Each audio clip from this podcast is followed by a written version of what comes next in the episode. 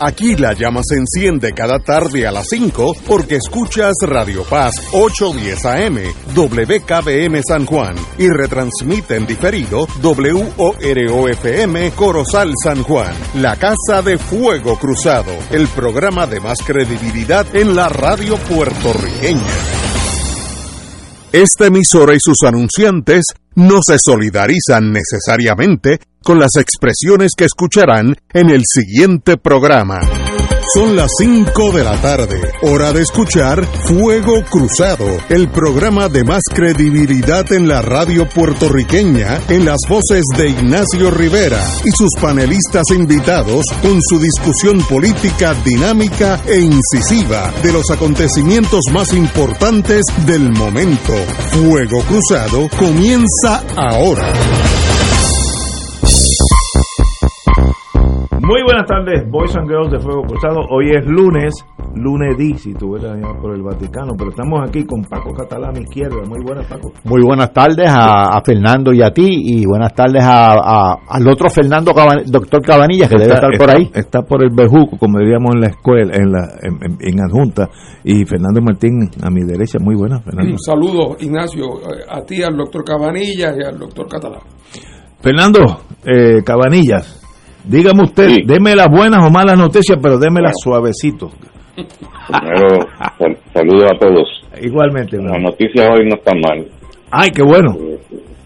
Sí, en términos de, casos nuevos, eh, bajó algo. Claro, eso es un día nada más, no podemos dejar llevar por un solo día, pero mirando la curva de Hopkins, que tú sabes que es la que yo me fijo mucho, lo que usa la técnica del promedio móvil, pues está como empezando a subir de nuevo, está haciendo una guaja como que está empezando a subir de nuevo. Pero eso no incluye los casos de hoy, porque imagino que cuando incluyan esos casos probablemente la, curva empiece a aplanar un poco, quizás empezar a formar una meseta. Y en términos de, la utilización de camas, pues eh, todo sigue bastante estable en ese sentido, en términos de las camas las camas nuevas, digo, perdón, las camas generales eh, ocupadas por, por COVID eh, es un 8%, lo cual se ha mantenido estable por los últimos cinco días. Así que no, no parece estar este, llenándose los hospitales, a pesar de que no hay duda de que, ha aumentado el número de casos hospitalizados. Eh, pero no, no, está en una situación crítica eh, y yo creo que posiblemente si se estabiliza el número de casos nuevos, pues eventualmente veremos también que empiece a bajar la, el número de pacientes hospitalizados. Eh, tengo una pregunta. Ajá, diga usted. Sí, en el auxilio ayer habían 48 pacientes hospitalizados, lo cual se ha mantenido más o menos estable. Eh, en torno a la mortalidad del virus? ¿Cómo está? De, de, de cada 100 personas que, que se infectan en Puerto Rico, ¿cuántos actually mueren, actualmente mueren? Ahora mismo no te puedo decir cómo está esa cifra. Antes estaba como por 1.4%, lo cual es por debajo de la cifra mundial. Eh, pero no hay razón para pensar que está mucho peor, a pesar de que ha aumentado las muertes algo, pero pero no, no, estamos tan mal como, como otros países como, como Brasil, por ejemplo. Que hablando, hablando de Brasil, la situación en Brasil es interesante porque estaba descontrolado. Te recuerdas que tenía un brote grande que no, no daba muestra de, de control y sin embargo ahora pues está empezando a bajar. Hace ya varios días que está bajando el número de casos y no es porque estén vacunando muchos casos, porque solamente el 5% de la población de Brasil están vacunados. Wow, bajito. Que no, no, es eso, que exactamente qué es lo que está pasando en, Brasil. Pues no hay una buena explicación, por lo que por lo menos yo no he encontrado ninguna buena explicación en el Internet.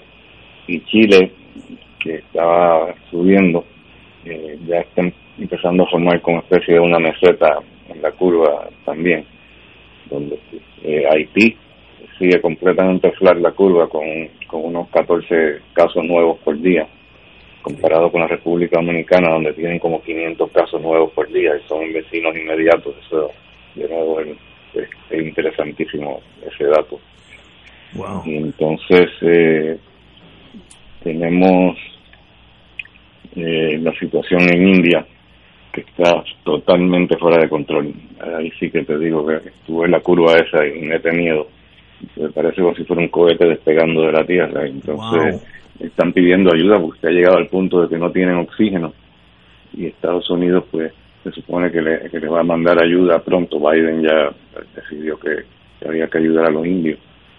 De hecho, los indios ayudaron a los, a los Estados Unidos hace, un tiempo atrás, al principio, cuando estaba la epidemia bien fuerte en, Estados Unidos, que había mucha gente muriendo.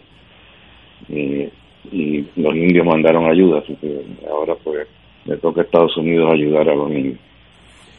Eh, yo he oído en la radio, eh, aquellos que yo creo que es una crítica solapada mía, que toman estas noticias y literalmente presentan el peor de los escenarios, no sé si era para ganar más adeptos o asustarme que lo logran, eh, que hay unas variantes ahora, la de Brasil ya es vieja, ahora es una nueva de la India, que si tiene eso puede llegar aquí y eso sería empezar en cero. Eso es correcto, ese esa aura de, pánico que, oí en la radio hoy. Sí, bueno, hay una doble mutante india que es preocupante y no sé si eso es lo que lo que explica eh, la curva esta de, la India que está descontrolada, ¿no? pero no estoy seguro que eso se deba necesariamente a la cepa variante eh, de la India, porque no, no tengo datos en cuanto a la prevalencia de esa cepa y si es la, la que está predominando.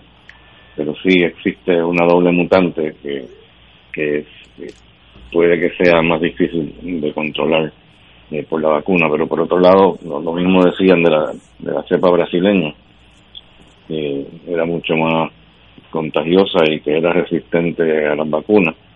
Sin embargo, ahora está empezando a disminuir la, incidencia de casos nuevos en, Brasil. Así que no. Uno oye una cosa un día y otro día oye lo contrario. Eh, lo, de las cepas variantes todavía no está claro en términos generales, si yo tengo las dos vacunas, que en el caso mío lo tengo y aquí los compañeros también, la cuestión de la India, la brasilera, ¿eso es algo mortal o algo que me sentiría mal pero sobrevivo? ¿Cuál, es el, aquel que ya está vacunado? Bueno, se sabe que las cepas variantes, la mayoría de ellas eh, parecen ser por lo menos parcialmente susceptibles a la, a la vacuna o sea, no es que hay una resistencia 100%, que si te da la cepa brasileña no, no vas a, sobrevivir ni que te vas a enfermar demasiado. Porque la, la cuestión de la, de la inmunidad no es tan sencilla como reducirlo a, anticuerpos, que es lo que se está haciendo, ¿no? Que cuando, cuando uno ve que los anticuerpos que es que produce el cuerpo cuando te infectas, eh, esos anticuerpos no neutralizan eh, algunas cepas, pues uno entonces asume que, la vacuna no va a funcionar. Pero como dijo ahorita, la inmunidad no es tan sencilla como, como anticuerpos nada más. Existe también lo que llamamos inmunidad celular. Hay unas células que se llaman los linfocitos T.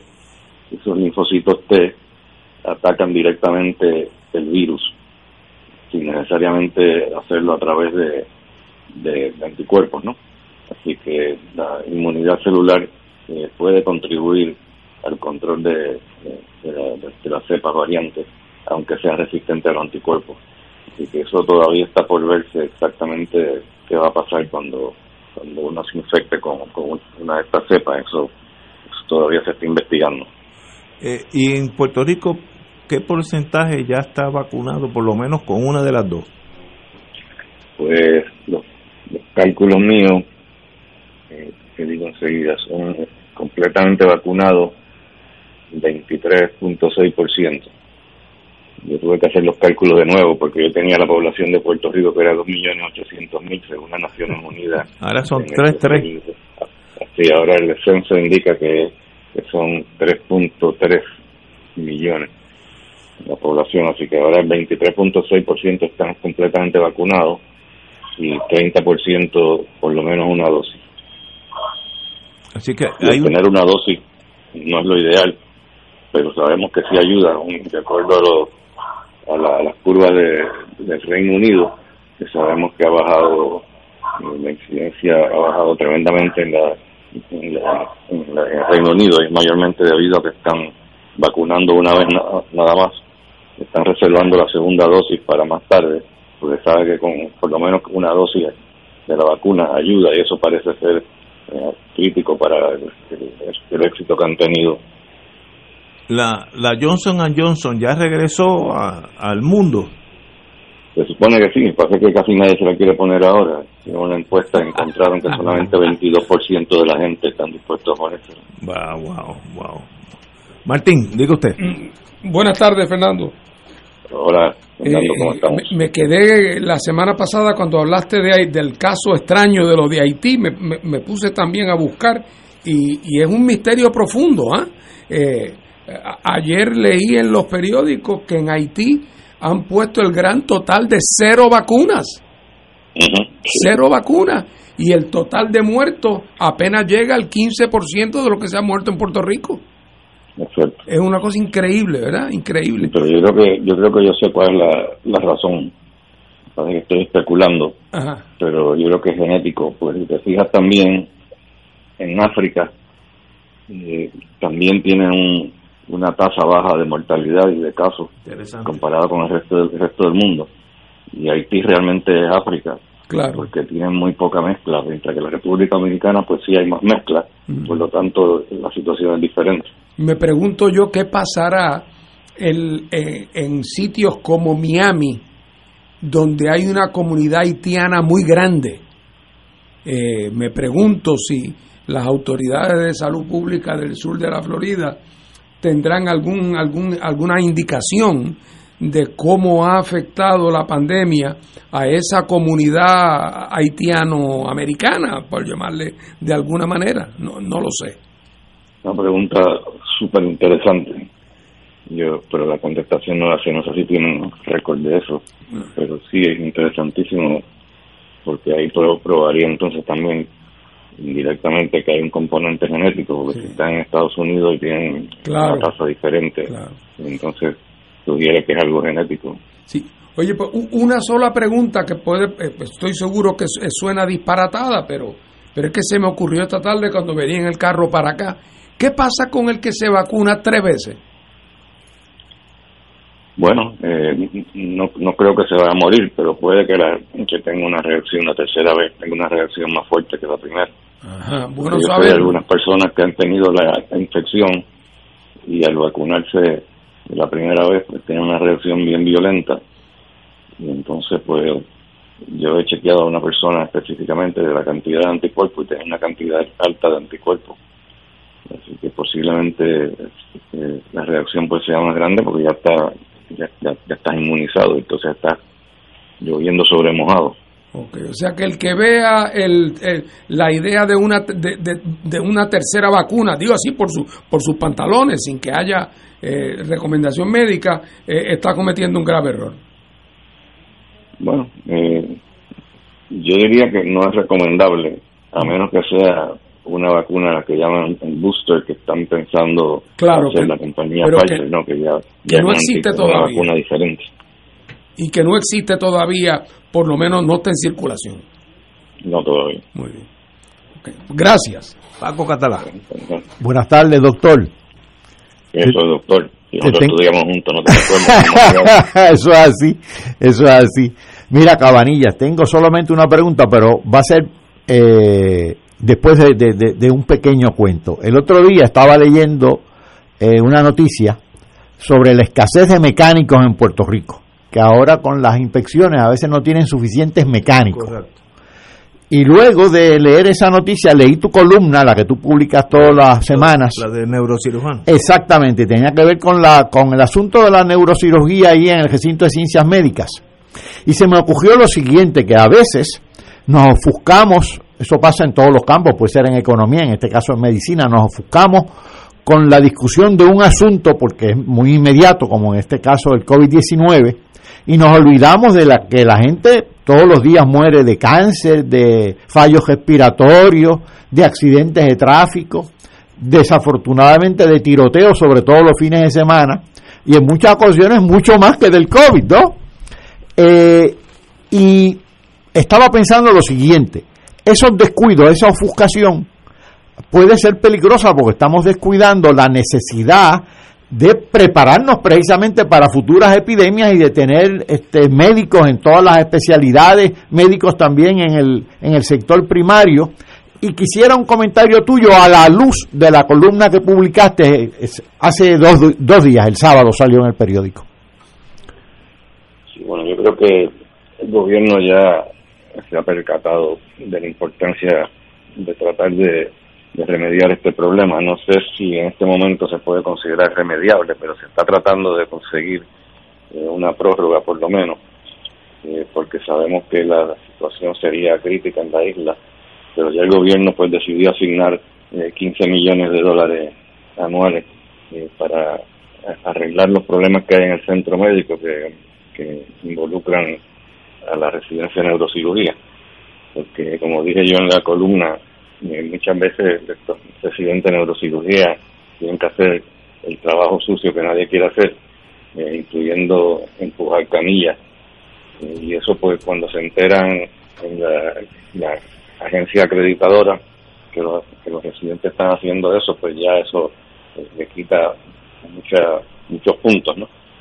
Y yo creo que por eso es que ahora, pues de momento, en Puerto Rico, pues se dieron cuenta del problema un problema que ya venía hacía años, pero como siempre nosotros tenemos que esperar hasta que llegue la crisis para entonces tratar de resolverlo, en vez de prevenirlo. Y esto puede que tenga un efecto dominó, que es lo que me preocupa también, que puede afectar a otras otras residencias también, a otras subespecialidades, como se enteren eh, cómo, cómo se trabaja en el centro médico, porque eso no es neurocirugía nada más, porque neurocirugía es mucho más dramático por la situación eh, de, las emergencias que hay en la sala de emergencia del centro médico son trauma cerebral, pues allí allí es donde van a parar, eh, de, toda la isla y hasta de fuera de, Puerto Rico también. Bien, eh, digo, pues, podría afectar mucho. Eh, en el periódico salió una, una, un artículo que tiene que ver con su especialidad y es, cito, vacuna contra el COVID-19 y el falso positivo de cáncer. ¿De qué están hablando estos señores? Pues no he visto esa noticia. Me vas a tener que decir tú de qué trata, porque no sé. Una radióloga aclara dudas sobre estos hallazgos y comparte consejos para manejar esta situación. Eh, hoy salió en el Primera Hora, en página 18, eh, y, y cito de nuevo. El diagnóstico de un falso positivo al cáncer ha sido un resultado que comenzó a observarse desde que inició el proceso de la vacunación contra el COVID. Esta reacción reflejada en estudios de imágenes han ocurrido como un efecto ah, secundario. ok, ya, ya creo que ya sé de qué se trata. Okay. Sí, lo que pasa es que cuando te inyectan la vacuna, eh, te puede dar, en el lado que te inyectan particularmente, te pueden salir ganglios eh, linfáticos agrandados en la axila porque de ahí está drenando la inyección que te ponen, pues drena hacia los ganglios linfáticos de la axila, que pueden dar ganglios grandes que pueden simular un cáncer, un linfoma. Veo. Y eso ya los radiólogos están bien conscientes de eso, así que antes pues sí, pues probablemente se equivocaban, pero estoy viendo que ahora cada vez que hay una radiografía, eh, un CT por ejemplo, donde tienen los ganglios grandes en la axila, ya el radiólogo te lo va a decir que si el paciente se ha vacunado recientemente, que considere la posibilidad de que sea eso desde que me levanté hoy a primera hora del día, estoy hablando, estoy leyendo de dos fiestones que dieron en Orlando. Uno es Guaya Guaya, yo creo que en cubano Guaya es el Huicharo, eh, si no me equivoco, y otro es Día Nacional de la Salsa. Mi única queja es que no tengo 40 años menos y que no estoy allí porque estaría allí de calle. Pero hay unas manifestaciones aquí en Florida, los que salen la foto, de fácilmente 5 mil, 10 mil personas pegadas uno a otro, casi nadie con mascarilla. Eh, ¿Eso es una locura o Florida está más adelantado que nosotros? Bueno, eh, por lo menos en Florida, por alguna razón, no ha habido una explosión de, casos como, ha habido en Puerto Rico. Eh, ¿Por qué razón? No sé, porque la verdad es que el comportamiento no ha sido tampoco el, más saludable. Pero en Puerto Rico también estamos viendo la aglomeración en las playas El otro día, sabes que tuvieron que desalojar Palmas del Mar porque había cientos de muchachos allí en la playa, algunos otros.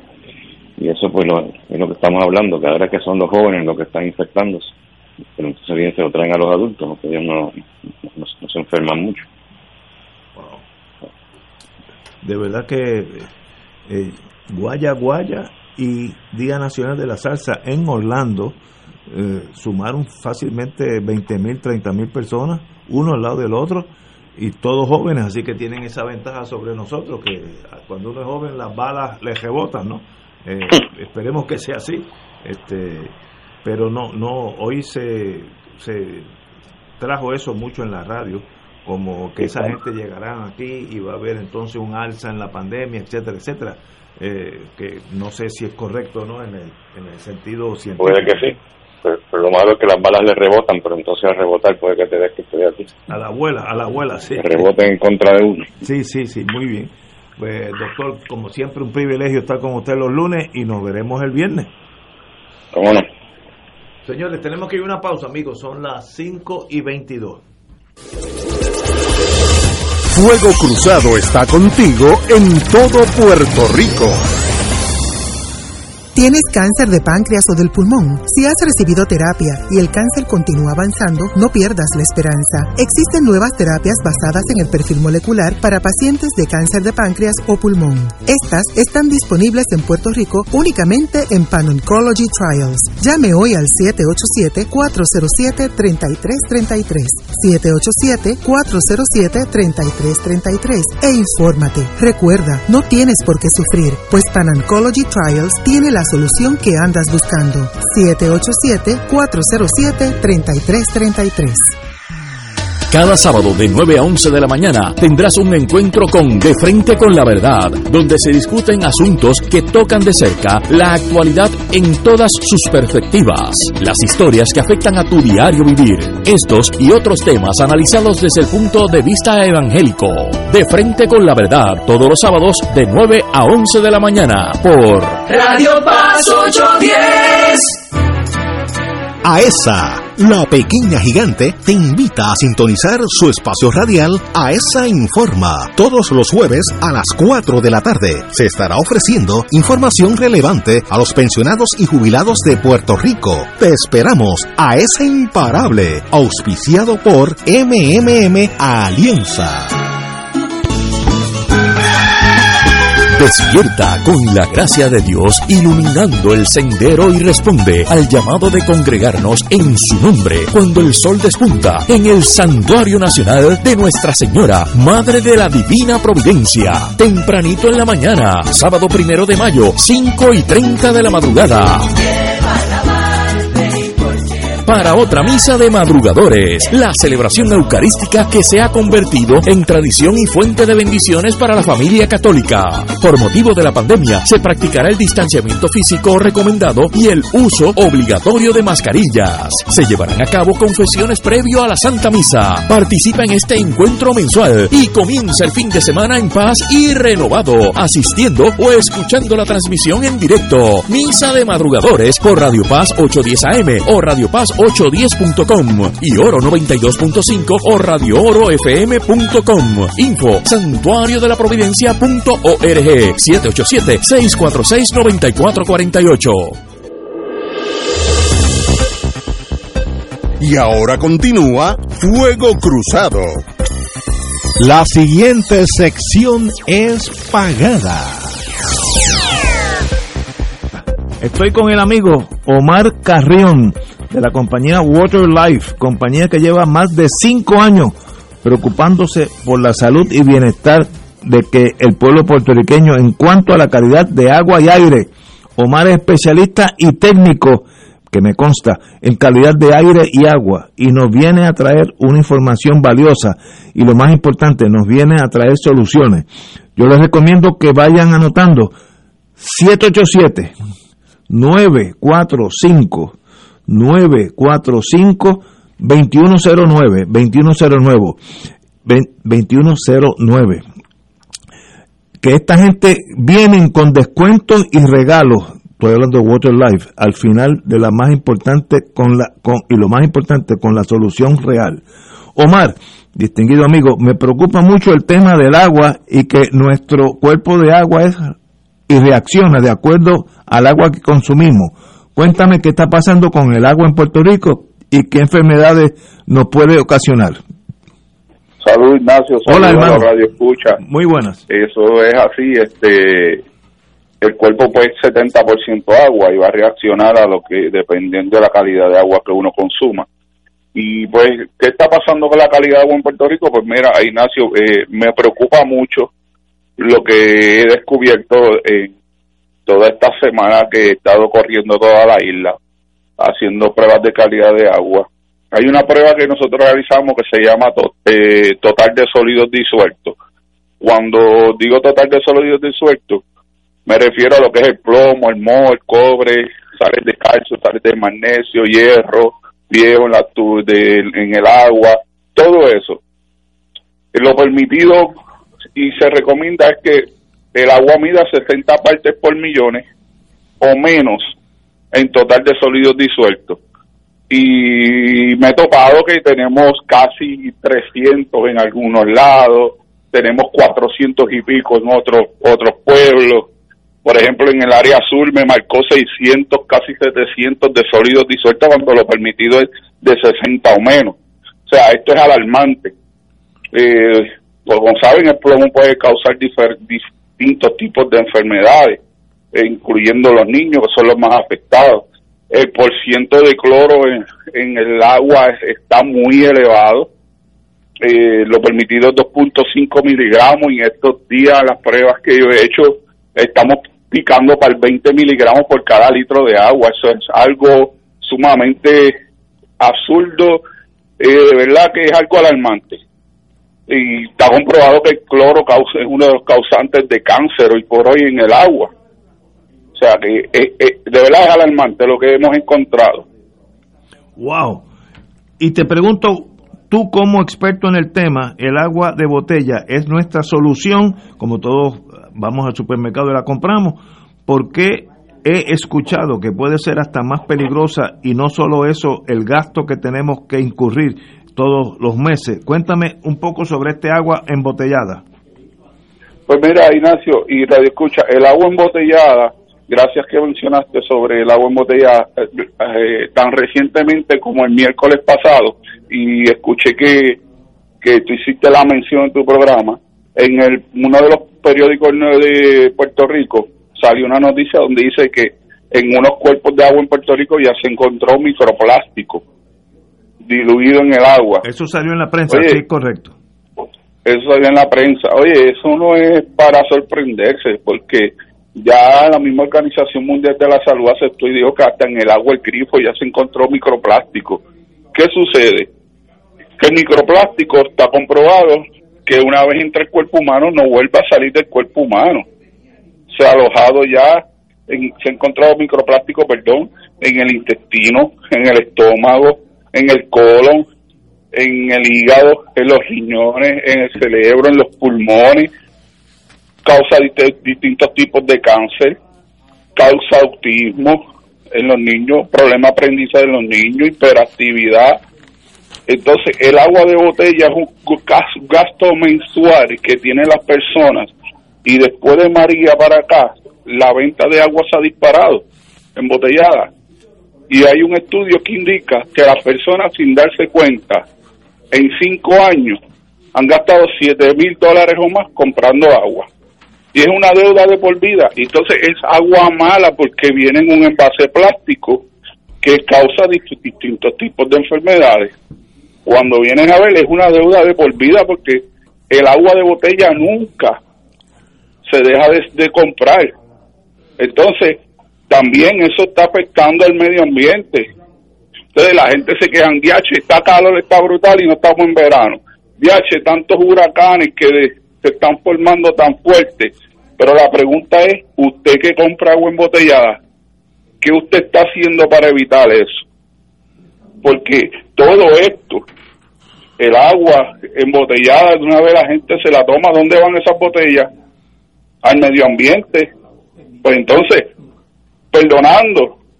No- tenemos que entonces ser parte de la solución y no parte del problema. Wow. Eh, ¿Y qué solución nos brinda Water Life eh, a este, a esta problemática? Pues mira, Ignacio, la Organización Mundial de la Salud tiene una guía que se llama Guía para Calidad de Agua Potable.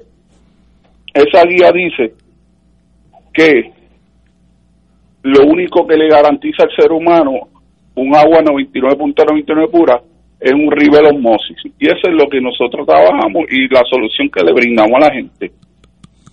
Le damos, le hacemos las pruebas, dependiendo de lo que encontremos en el agua. Es la solución que le brindamos, pero siempre va a ser un rivel osmosis. Si tiene químicos tóxicos como pesticidas y herbicidas, pues en los rivel osmosis se modifica para eliminar eso, pero siempre va a ser un rivel osmosis. ¿Ok?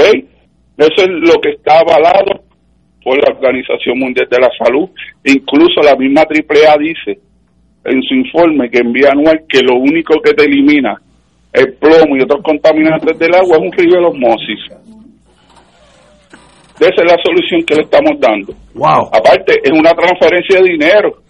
Solamente deje de comprar agua y yo le garantizo a usted, amigo que me está escuchando, que con el mismo dinero que usted está gastando mensual en compra de agua de botella, puede pagar el sistema que nosotros y la solución que nosotros le estamos dando. ¿Cuál es la diferencia? Que el agua te la va a comprar de por vida y mi sistema es suyo. Tiene una fecha caducidad, ¿a qué me refiero? Que lo vas a pagar hasta cierto tiempo y de ahí para allá no pagamos nada porque usted está pagando para ti. No es lo mismo pagar alquiler que pagar para uno. Estoy de acuerdo. Háblanos de los descuentos y regalos que tienes ahora mismo para las personas que llamen al 787-945-2109. 945-2109. Pues mira, Ignacio, todo el que llame al 945-2109, ahora le vamos a dar un descuento automático con la compra del equipo por ser eh, radio escucha de, de Radio Paz. Segundo, le vamos a regalar un mini purificador de aire valorado en 179 dólares, que con el IBU subía a 200 dólares. Prácticamente el equipo vale 200 dólares. Eso es completamente gratis. Le vamos a hacer las pruebas y el monitoreo de calidad de agua completamente gratis. ¿Ok? Y la persona después que vea las pruebas decide. Pero es bien claro, tenemos que tomar conciencia, vamos a dejar ya de comprar agua de botella, estamos dañando el medio ambiente. Entonces nos quejamos, pero ¿qué estamos haciendo? No estamos haciendo nada, estamos siendo parte del problema. 945-2109, el mini purificador de aire completamente gratis, prueba de calidad completamente, de calidad de agua completamente gratis y un descuento en la compra del equipo por ser parte y radio escucha de Radio Paz y Fuego Cruzado. Gracias mil hermano y sabe que estoy a tus órdenes, Omar Carrión de Water Life. Gracias a ti, Ignacio. Eh, y el, la semana pasada salió un artículo de la problemática de partículas de plástico en la botella de plástico, que eso no tiene nada que ver con este anuncio, pero salió en la prensa en el Nuevo Día, así que aquellos que tengan internet, búsquenlo, porque sí salió un artículo bien profundo sobre ese aspecto que me llamó la atención. Gracias, Omar. Oye, Ignacio, te mandaron saludos desde el pueblo de la Junta. Ajá, ya, eh, yo allí, Sí. allí dejé mi marca, allí dejé. ¿Cuál de los amigos? Estuve ya con, con Rogelio Rodríguez, Todos esos eh, Rogelio. del barrio, eh, ¿cómo se llama este bosque que es de allá arriba? Guilarte. Guilarte, y tuve un Guilarte allá arriba. Ay, extraordinario. Y así- ahí siempre, hace- hasta en verano hace frío, así que bueno. Eso es así. Hermano, muchas gracias por estar con nosotros. Vamos a Gracias pausa. a ti. Fuego Cruzado está contigo en todo Puerto Rico. Mensaje de la Hermandad de Empleados Exentos No Docentes de la Universidad de Puerto Rico. El recién recorte presupuestario impuesto por la Junta de Control Fiscal a la universidad representa el despido de más de 600 trabajadores. Mientras esto sucede, el contratista Haddock despilfarra en contratos a su antojo y con total impunidad. Es por eso que este sábado primero de mayo, desde las 10 de la mañana, los trabajadores universitarios estaremos en Carmana desde el recinto de Río Piedras. Denunciando este atropello, rechazando el contrato otorgado a Luma y los abusos de poder contra nuestro pueblo. Radio Paz te ofrece el mejor motivo para levantarte temprano y disfrutar el comienzo de un nuevo día de lunes a viernes con Enrique Liboy y Radio Paz en la mañana. La dosis perfecta de noticias, deportes y éxitos musicales de todos los tiempos, humor y curiosidades, calendario de actividades y tus peticiones musicales por el 787-300-4982. Conéctate con el 810 AM de lunes a viernes con Enrique Liboy y Radio Paz en la mañana. Fuego Cruzado, el programa de más credibilidad en la radio puertorriqueña, es ahora la tribuna abierta de análisis noticioso, con diversas perspectivas que exploran el trasfondo de lo que acontece a diario y cómo nos afecta. Escucha Ignacio Rivera y sus panelistas invitados de lunes a viernes en Fuego Cruzado en transmisión diferida a las 10 de la noche por Oro 92.5 FM. De todo un poco, con Manolo Almeida, el más ameno en tus mañanas por Radio Paz 810 AM. De martes a viernes a las 9 de la mañana. Notas positivas, salud, ambiente, negocios y entretenimiento. De todo un poco, martes a viernes por Radio Paz. ¡Estamos vivos! Y ahora continúa Fuego Cruzado.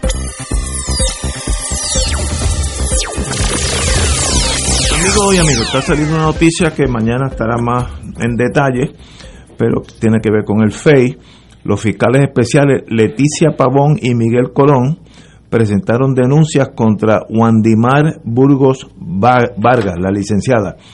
La juez Iraida Rodríguez del Tribunal de San Juan encontró causa para arresto de la, de la ex secretaria de Justicia, Wandimar Burgos Vargas, por dos violaciones a la ley ley de ética y una violación al Código Penal por resistencia y obstrucción a la autoridad pública. No sabía eso.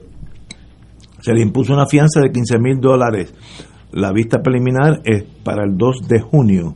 Las denuncias están relacionadas a su intervención en el proceso de entrega de seis referidos que iban para el FEI eh, poco después de asumir la jefatura interina de justicia tras el despido fulminante de Denise Longo, Vargas frenó la entrega de las peticiones de investigación que involucraban a la entonces gobernadora Wanda Vázquez y otros miembros de su administración y a varios políticos.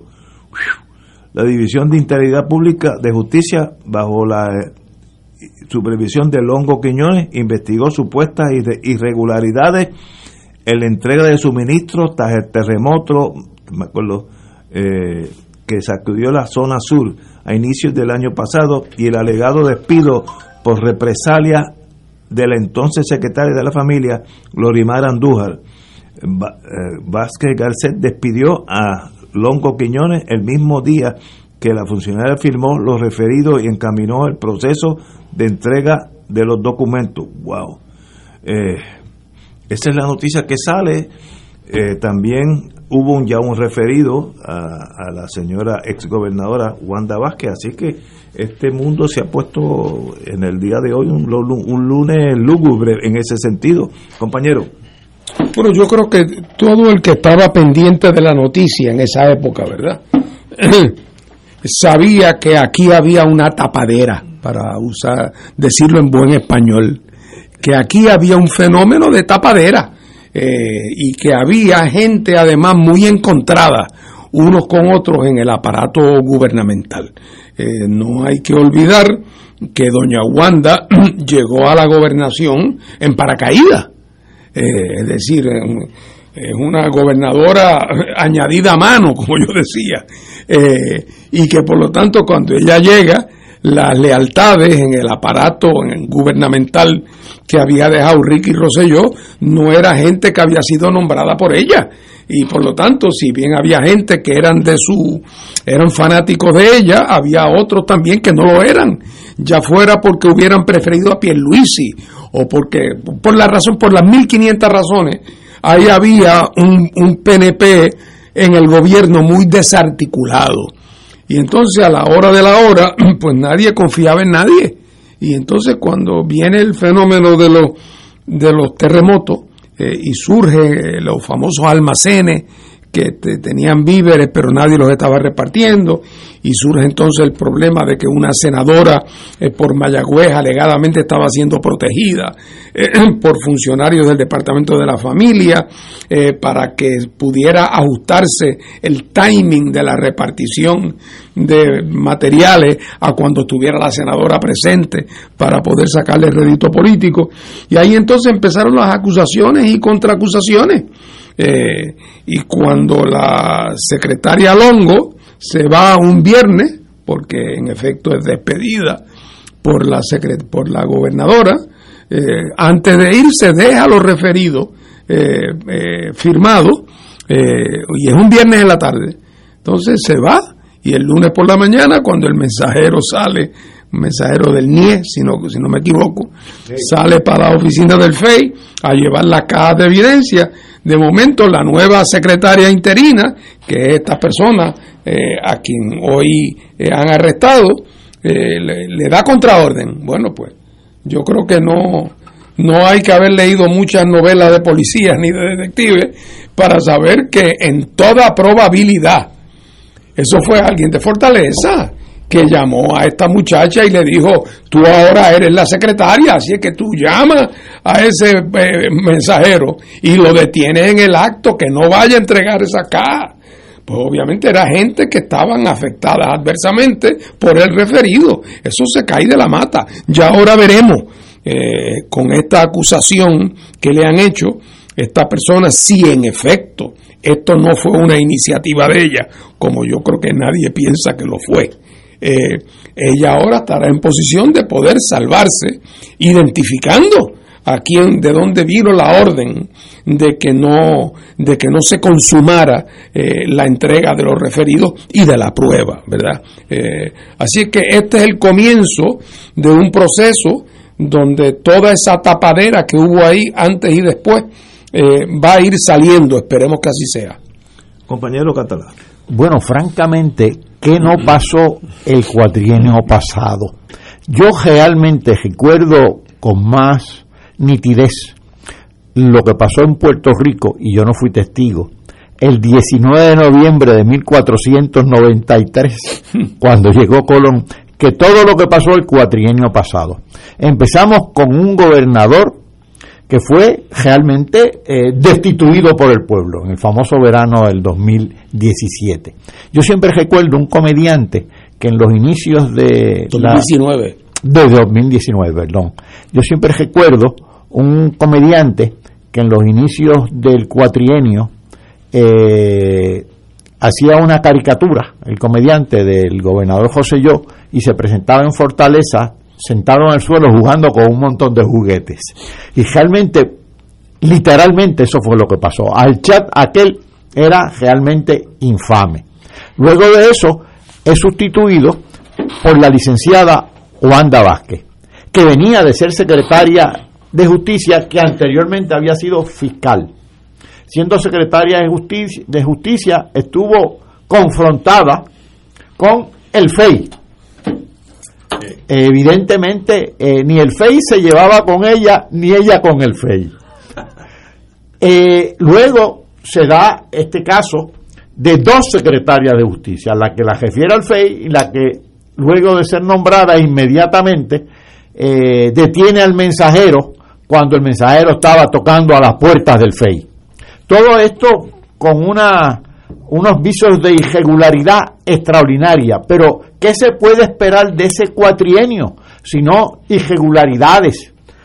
Irregularidades en el marco del huracán María, irregularidades en el marco de los sismos, irregularidades en el marco del COVID-19 y irregularidades en todo. Así que lo que estamos viendo es el brote de una olla podrida. Wow, eh, sigue saliendo noticias. El Departamento de Justicia suspende a Wandimar Burgos eh, de empleo, pero no de sueldo. El, el, Departamento de Justicia suspendió a la secretaria interina de Justicia, Wandimar Burgos Vargas, de empleo, pero no de sueldo, a raíz de la determinación de causa para su arresto. Así lo informó eh, el señor secretario de Justicia, Domingo Emanueli. Burgos ocupa actualmente un cargo de abogada en la División de Litigios Federales y de quiebra de la Secretaría Auxiliar de lo Civil. Eh, me da mucha pena, estos son traumas eh, que marcan la vida de estos, estos seres que si no se hubieran encontrado en ese momento, en esa encrucijada, pues seguir una carrera normal de abogada en justicia. Eh, yo me acuerdo de ella, una persona muy competente, estaba en la división eh, del Tribunal Federal, si, no, si bien recuerdo, muy competente, muy, muy hábil. Cuando uno entra en esa ciénaga de la política, intereses creados, política, tribalismo, pues ahí pues hay unas cuantas bajas. Me da la impresión que ella desgraciadamente podría ser uno de ellos. También hay un referido a la señora eh, ex gobernadora, pero eso está a nivel más bien de estudio por ahora. Eh, pero, pero de verdad, cuando miramos para atrás, es posible, yo a mí se me hace difícil creer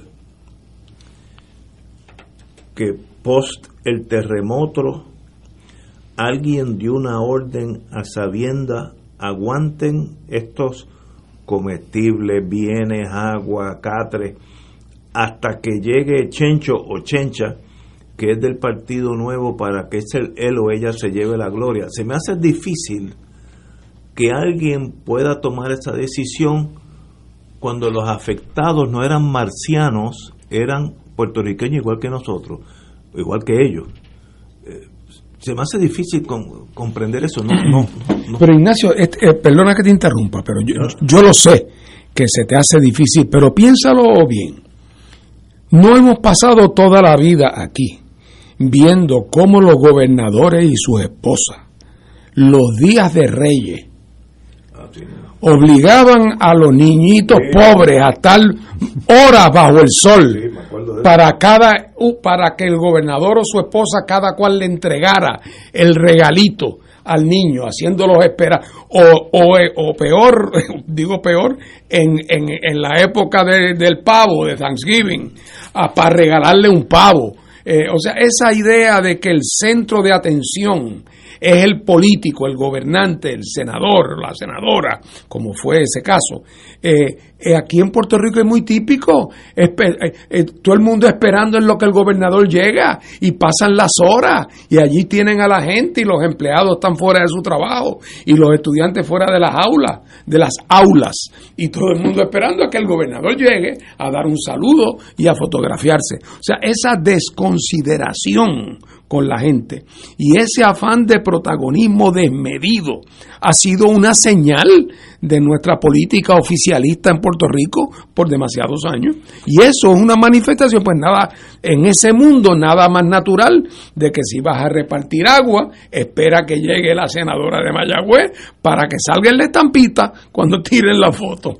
Eh, y eso, por eso pero ya te digo, esta misma señora que hoy, bendito, yo, yo no la conozco ni sé quién es. Tú te imaginas, Ignacio, tú, tú eres abogado. Oh. Entonces, a, ti, trauma tú, para la y, familia. Y, tú llegas y te nombran secretario de justicia interino. Y la persona que estaba antes de ti, que la han despedido porque entró en conflicto con la gobernadora, acaba de esta tarde firmar luego de una recomendación de la División de Integridad Pública, donde intervinieron seis fiscales, unas recomendaciones para el FEI con una caja de evidencia, donde una de las personas referidas es la persona que te nombró a ti.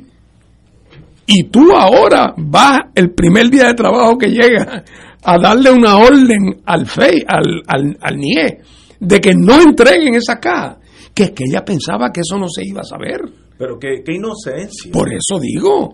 Pero que otra vez, pero es como un poco lo que tú dices con el agua. Uno dice que inocencia, pero no es eso el típico, la típica manera de funcionar en la jerarquía eh, eh, política puertorriqueña, eh, donde realmente la gente cree que, que complaciendo, complaciendo al jefe es como se debe actuar y no hay ningún sentido de pudor o un espacio de un ámbito de respeto a las decisiones propias.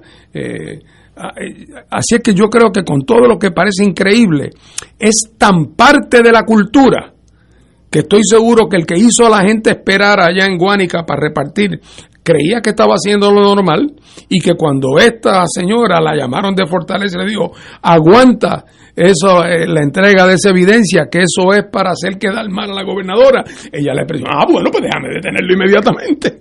Eh, eh, es que se es parte de esa cultura político-administrativa que hay en Puerto Rico. Una tragedia. Bueno, la verdad es que yo no sé qué añadir, pero después del turno de Fernando estoy por volverme monárquico, por una razón sencilla. Necesitamos a un cretino, un monarca cretino que muchos países lo tienen, que se dedique a los rituales, a repartir los regalos. Y entonces a los que nosotros elegimos para gobernar al país, que se dediquen a trabajar, a administrar al país, a gestionar el país que bastante falta que le hace Mientras sigamos así, desde los niveles más modestos hasta la gobernación, todo el aparato gubernamental, esto está sin jumbo. Mientras tanto, mientras eso sucede, tenemos a una Junta de Supervisión Fiscal que acaba de certificar un plan que nos va a ahogar. Mientras tanto, tenemos a una administración eh, en Washington reformando todo el aparato contributivo que afecta a Puerto Rico y mientras tanto, los políticos viven ajenos a eso. Bueno, salvo Tatito, que acaba de decidir que va a invertir cientos de miles de dólares en que la Cámara de Representantes tenga cabilderos en el Congreso. Sí, sí, eso, es una, eso, es una demencia. No, pero eso es para contrarrestar los cabilderos por la estadidad del PNP. Bueno, esa es la dimensión ideológica y tú eres generoso. No será para que le consigan reuniones a Tatito ah, con congresistas para que lo fotografíen, de tal manera que Tatito pueda cumplir el sueño de su vida, que es presidir el Partido Demócrata en Puerto Rico y ser candidato de su partido a comisionado residente. Ese es el otro lado de la moneda. Pero además, este es el Tatito que supuestamente anda por ahí escandalizado de que el PNP va a elegir a unos supuestos cabilderos de la estadidad. Él está escandalizado con eso. Y entonces él, con dinero público, porque lo del PNP por lo menos digo yo es un ridículo, pero por lo menos son electos, pero esto es lo que él decide. Y él les paga con fondos públicos para que vayan a cabildear. Y unos cabilderos que como son empleados de él, no tienen ninguna independencia. El día que no hagan lo que Tatito que los vota, no tienen que dar explicaciones. O sea que, eh, otra vez, y lo dice y lo anuncia convencido de que lo que está haciendo está bien. Está convencido de eso, porque si no lo habría hecho en secreto o no lo habría hecho. Pero es que es que le parece lo más natural del mundo. Yo me acuerdo en Puerto Rico en una ocasión que también tuvimos gobierno dividido, eh, donde por ejemplo, pues el, partido que, que eh, si tu partido estaba en Fortaleza, pero había perdido el pueblo de Utuado, pues entonces creaba eh, una una oficina municipal eh, que, era como una especie de alcalde sustituto eh, que representaba al partido que había perdido. ¿Por qué? Porque el partido que había perdido estaba en el poder, controlaba el presupuesto y tenía por lo tanto una especie de, de mini, se, llamaban las mini alcaldías. No sabía. Sí, hombre. Interesante. Pues, pues, entonces, esta es la idea de que como si el Partido Popular, acostumbrado a que cuando gana, usa a los chavos en cabilderos para adelantar sus intereses políticos en Washington, ahora como perdieron, pues total, ¿qué importa? Aquí estamos en la Cámara, tenemos un presupuesto. Es, es, es, la, es la deformación, la deformación completa de lo que es gobernar y lo que es actuar responsablemente. Y lo hacen de cara al sol, porque, están convencidos de que eso es perfectamente bien. Wow. Pero, pero imagina el cuadro, Ignacio. Tenemos a Prafa, tenemos a la comisionada residente, tenemos o vamos a tener, pues si, si, si, si todo eh, pinta como, como parece, a los cabilderos de la estadidad. Y ahora los cabilderos de la Cámara y por qué no los cabilderos también del Senado. No, ya hay. Ah, ya, ya hay. ya José Luis Dalmau ya contrató Ah, a pues Charlie imagínate. Black, que es una figura desacreditada María, en Estados Muchacho, Unidos. debe- ya, sí, ya ese- Es una figura que le hace honor al apellido. Así mismo. Entonces, además, ¿por qué no algunos cabilderos de los municipios? Los cabilderos de algunas agencias del Ejecutivo. Así que Puerto Rico va a tener más cabilderos que toda la industria farmacéutica junta.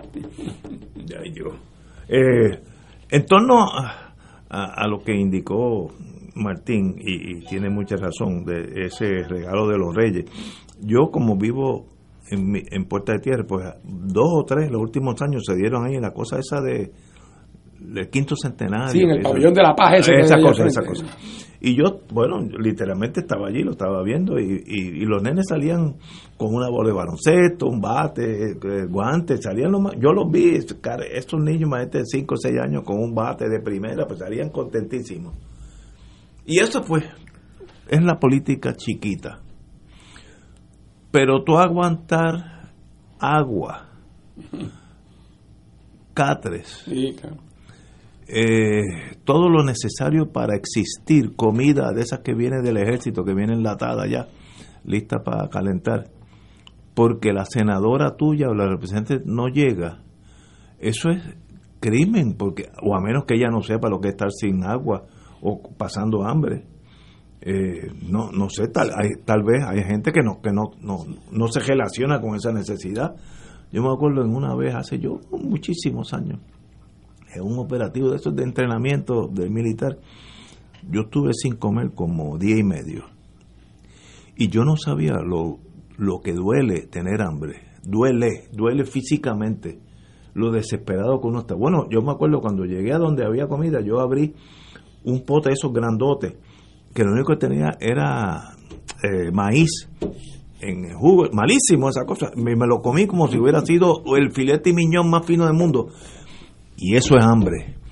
Y tú no puedes esperar, tú teniendo comida ya en, en una, un almacén de Ponce, que, que si no lo encuentra un ciudadano, si hubiera quedado allá más, eso es traición a la patria. ¿Dónde están esta gente? Eso es incomprensible. Eh, el, la insensibilidad al dolor humano de puertorriqueños. Esto no es guerra con un enemigo, esto es entre nosotros. Y eso no lo entendí y, y que se haga justicia, no, no le deseo mal a Oye, nadie. y lo grande aquí es que el cuento, como se informa en la prensa, ya veremos de verdad qué fue lo que pasó.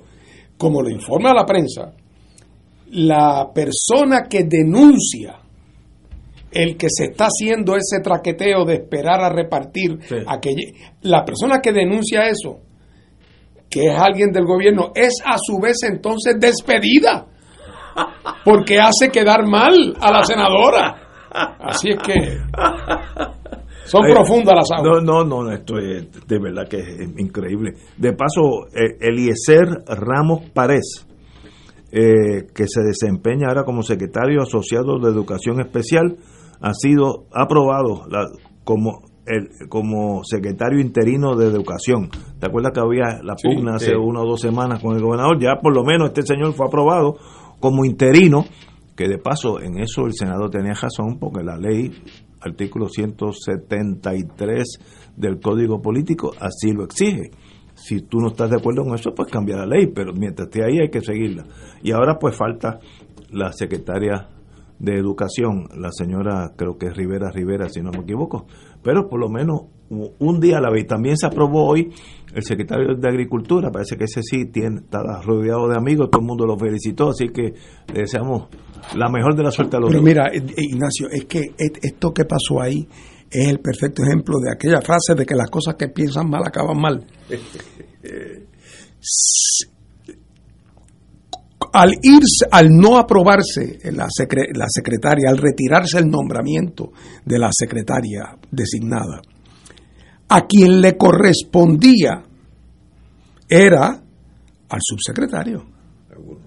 Pero ¿qué pasa? Que el subsecretario era aquel personaje que había sido comisionado electoral. Y entonces Pierluisi dice, contra, tiene que haberse mirado en el espejo y decir, Dios mío, ahora me van a pelar mañana porque le toca el interinato. Entonces él queriendo evitar eso, busca otro.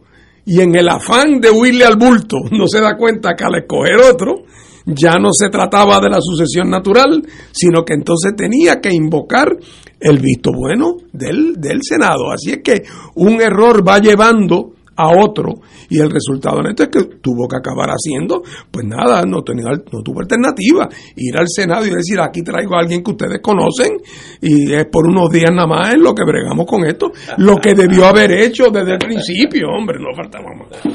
Señores, son las 6 de la tarde, regresamos con Fuego Cruzado. Fuego Cruzado está contigo en todo Puerto Rico.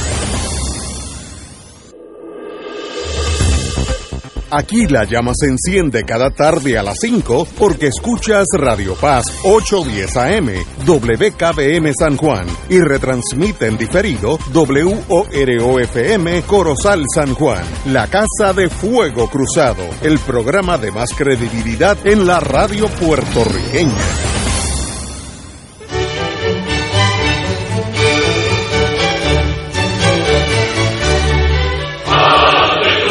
Reina del cielo, alégrate, aleluya. Porque el que mereciste llevar en tu seno, resucitó como lo había dicho, aleluya. Ruega por nosotros a Dios.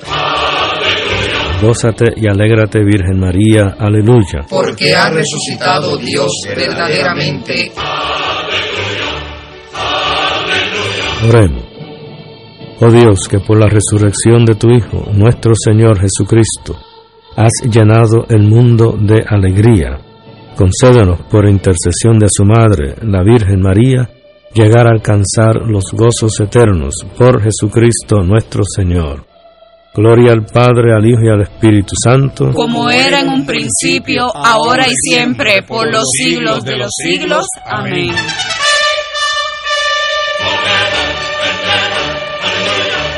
Amigos y amigas, les saluda el Padre Milton y quiero agradecer las ofrendas que hicieron durante el Radio Maratón de Radio Paz 2021. La providencia de Dios se ha manifestado a través de esas aportaciones. Si ya recibiste la boleta, recuerda devolverla con tu cheque o tu giro postal. Y si no pudiste llamar durante el Radio Maratón, todavía puedes aportar buscándonos en ATH Móvil en la sección de donar como Radio Paz 810. Gracias por cada dólar, por cada centavo que nos ayuda a mantener la misión de Radio Paz en el aire. Que el Señor les multiplique esas aportaciones y que siga derramando abundantes bendiciones a través de Radio Paz 810, donde ser mejor es posible.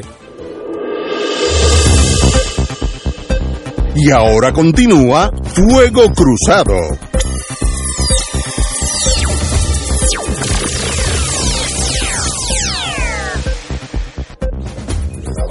Ajá, regresamos, amigos y amigas, a Fuego Cruzado. Bueno, el censo 2020, hemos perdido 11.8, casi 12% de la población en los últimos 10 años. Ahora tenemos, según el censo, 3.3 millones de habitantes. Yo pensé que era hasta menos, pero estamos en 3.3. Recordemos que hace como 15 años estuvimos en 3.9, antes de que explotara todo Puerto Rico. Eh, tanto así que la telefónica comenzó a hacer otro área, area code, 939, algo así, eh, en vez de 787, porque los números se estaban acabando. Eso se tornó académico, ya todo el mundo cabe dentro de los 787. Pero es un síntoma de que hemos perdido uno de cada 10 puertorriqueños, uno de cada 10 puertorriqueños se ha ido de Puerto Rico en los últimos 10 años. No es que se murió, es uno de cada 10 se ha ido y eso pues tiene algún aspecto en el sistema económico y qué bueno que tenemos aquí a Paco Catalá. ¿Qué quiere decir eso en, en, en, el sentido diario de, de, la vida de un país? Bueno, primero la pregunta es ¿por qué se han ido? Primero que la contracción económica aquí empezó mucho antes, en el, en el 2006 oficialmente. Sí, me acuerdo. Pero luego de dos o tres décadas de crecimiento bastante modesto y con algunas recesiones en, el, en el, en el camino. Eso es número uno. Número dos, eh, el endeudamiento del gobierno de Puerto Rico eh, dejó de funcionar como mecanismo de compensación ante la modestia del recaudo fiscal, porque estaban utilizando ya desde hacía varios años la, emisión de deuda para gastos operacionales. Así que eso también empezó a eh, erosionarse. Número tres, la, la llamada competitividad de Puerto Rico. En Puerto Rico se establece capital del sector externo, hay capital local que compite con el de Estados Unidos, pero compite también con el de otros países que atraen capital de Estados Unidos de otros lugares, que exportan hacia esos mercados. Y la presencia de Puerto Rico internacionalmente es virtualmente nula. Por ejemplo, un autor en Puerto Rico, para citar un ejemplo que, más, más bien gráfico, un escritor en Puerto Rico, para darse a conocer en el exterior, pasa mucho más trabajo que un escritor de la República Dominicana. ¿Por qué?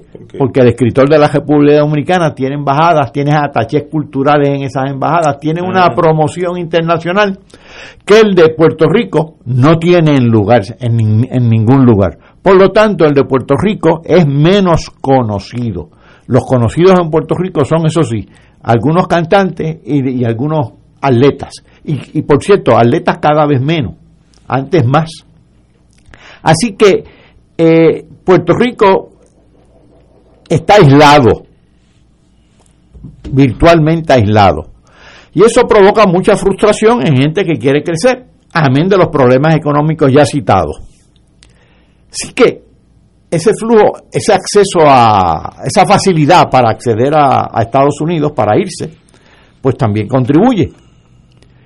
A eso tú le sumas el huracán María, los sismos recientemente, pero más recientemente, porque todo este flujo había comenzado antes.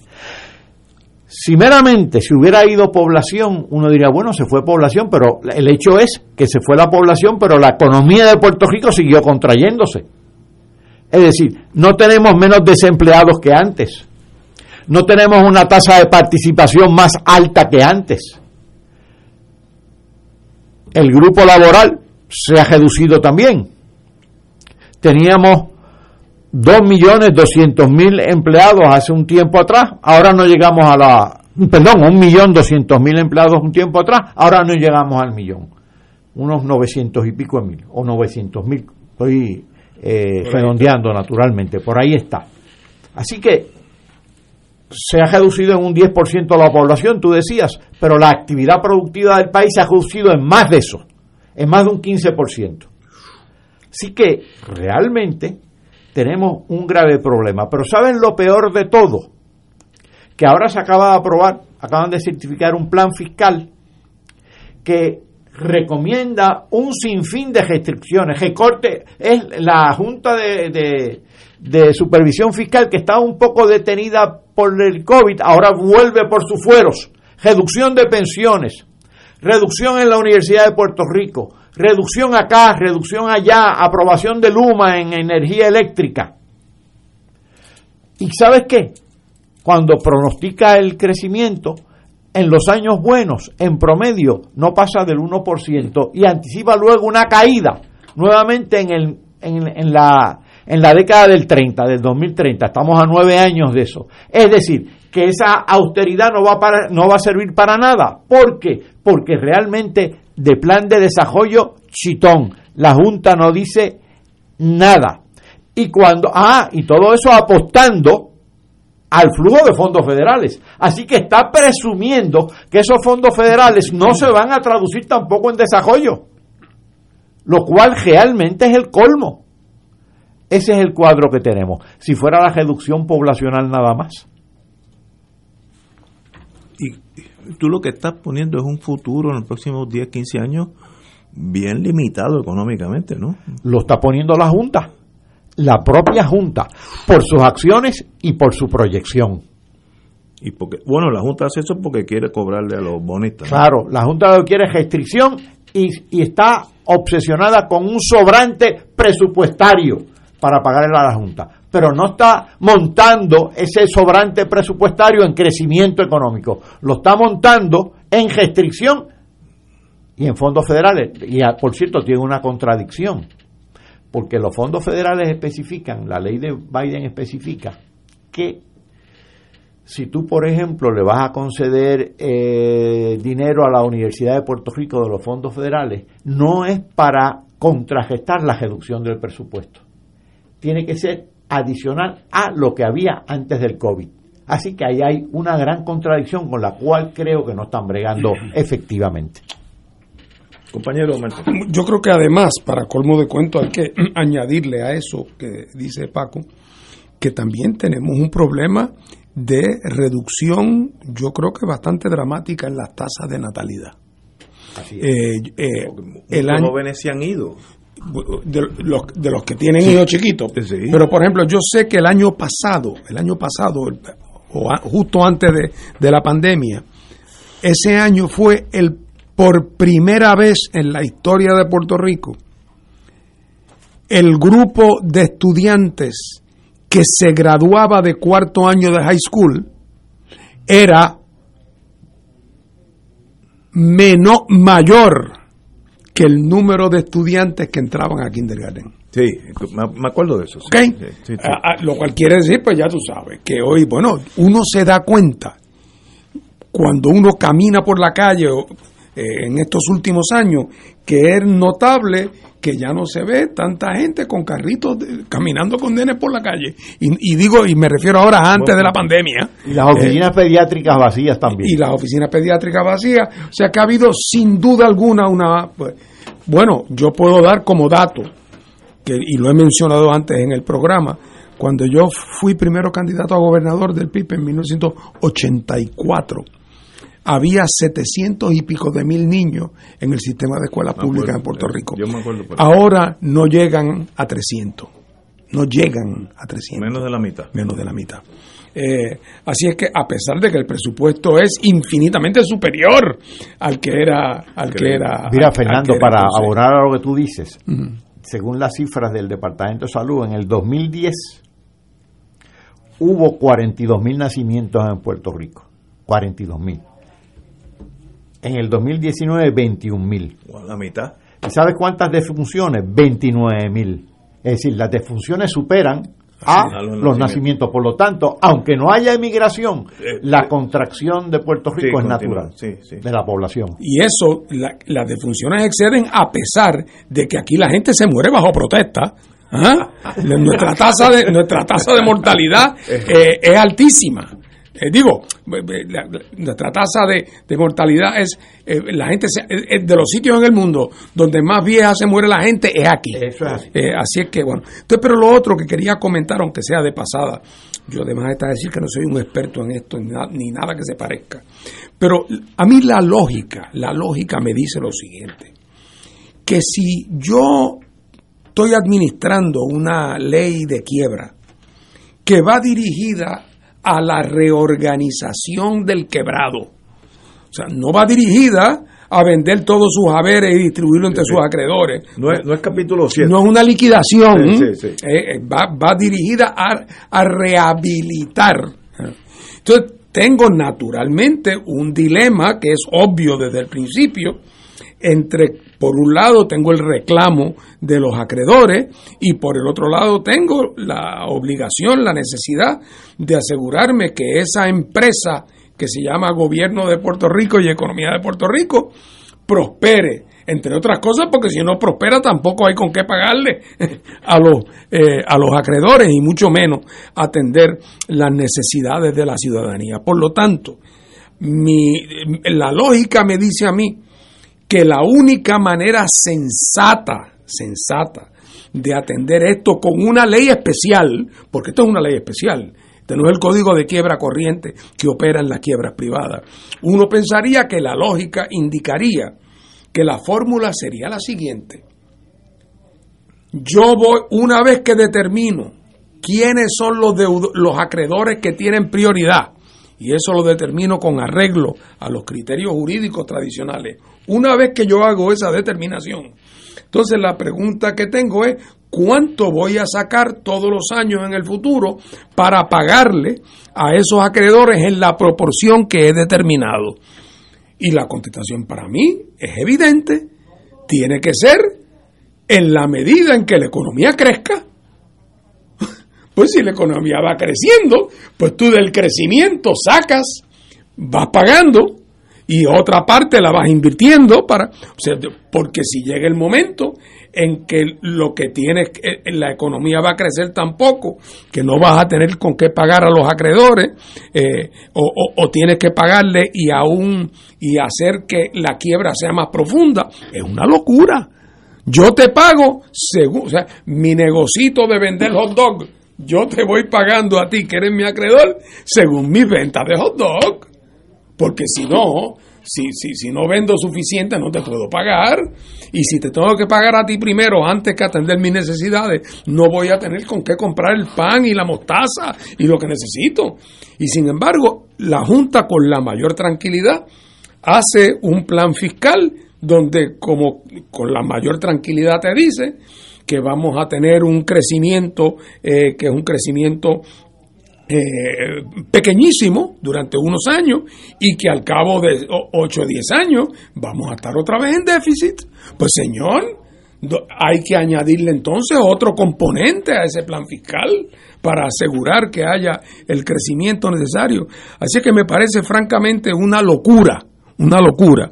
Y si a eso le añadimos el factor, de, como hemos estado hablando aquí, de la despoblación, pues entonces el cuadro, un cuadro, cuadro terrible. Y a mi juicio, a la larga, va a acabar mal el carrito de hot dog se viera la quiebra y los acreedores, al fin y al cabo, se van a quedar sin cobrar también. Sí, sí, sí. Que es un luz, luz. Eh, yo estuve este fin de semana que tenía que comprar una ropa.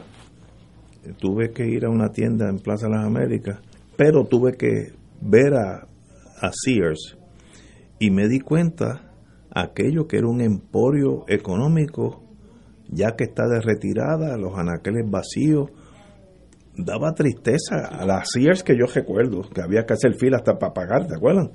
Pues vacía los anaqueles, eh, ya en retirada. Y eso es un ejemplo de eso que estamos hablando. la masa crítica para mantener todos esos negocios, incluyendo aquel banco canadiense, eh, Royal Bank. Royal Bank of Canada, Chase Manhattan, no, Nueva Escocia se van estos días. Santander. Santander ya se está yendo. BBV se fue. BBV. Y es porque se va la masa. Aquí quebró hasta el Banco de Sangre, ¿no te acuerdas? y eso es un, un, un indicio de la realidad económica. Eso va por encima de la Junta y de los políticos. Esa es la realidad. Que allá el señor del, del el BBV canadiense allá en Toronto dice, no, no, no dan los números, pues ciérralo, se acabó. Ah, que llevan 80 años, pero eh, pues no vamos a cumplir 81, nos vamos en el 80. Y esa es la vida. Entonces uno tira una línea para adelante. ¿Y qué mundo nosotros le vamos a dejar a los hijos y nietos de nosotros? Mucho más pequeño que el que nosotros tuvimos. A menos que cojan lo que hicieron nuestros cuatro hijos, de coger el monte y se fueron de Puerto Rico y ya, ¿sabes? Se fueron. Y por eso es que la natalidad baja, porque es, entre ellos cuatro, yo tengo siete nietos que estarían aquí. Hace 20 años estarían aquí los siete. Ahora no hay ni uno. Pues baja la población.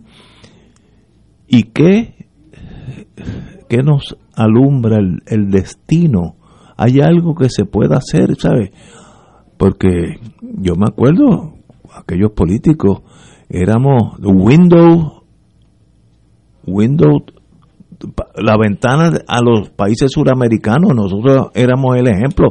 De eso no hace tantos años, de eso hace 30, 40 años, que éramos el ejemplo para toda Latinoamérica. ¿Y, ¿Y dónde estamos? ¿Qué nos pasó? Que nos hemos quedado como en el estacionamiento sin prender el carro y los otros poco a poco han seguido caminando y ya nosotros somos el último en esa fila. Eh, y lo más triste para mí es que como que todavía no estamos conscientes de esa realidad y seguimos, eh, como tú dices, esperando que venga una tormenta, un terremoto para que entren dinero, porque con eso balanceamos. Y si un día no, no se puede balancear, ¿qué va, pasará?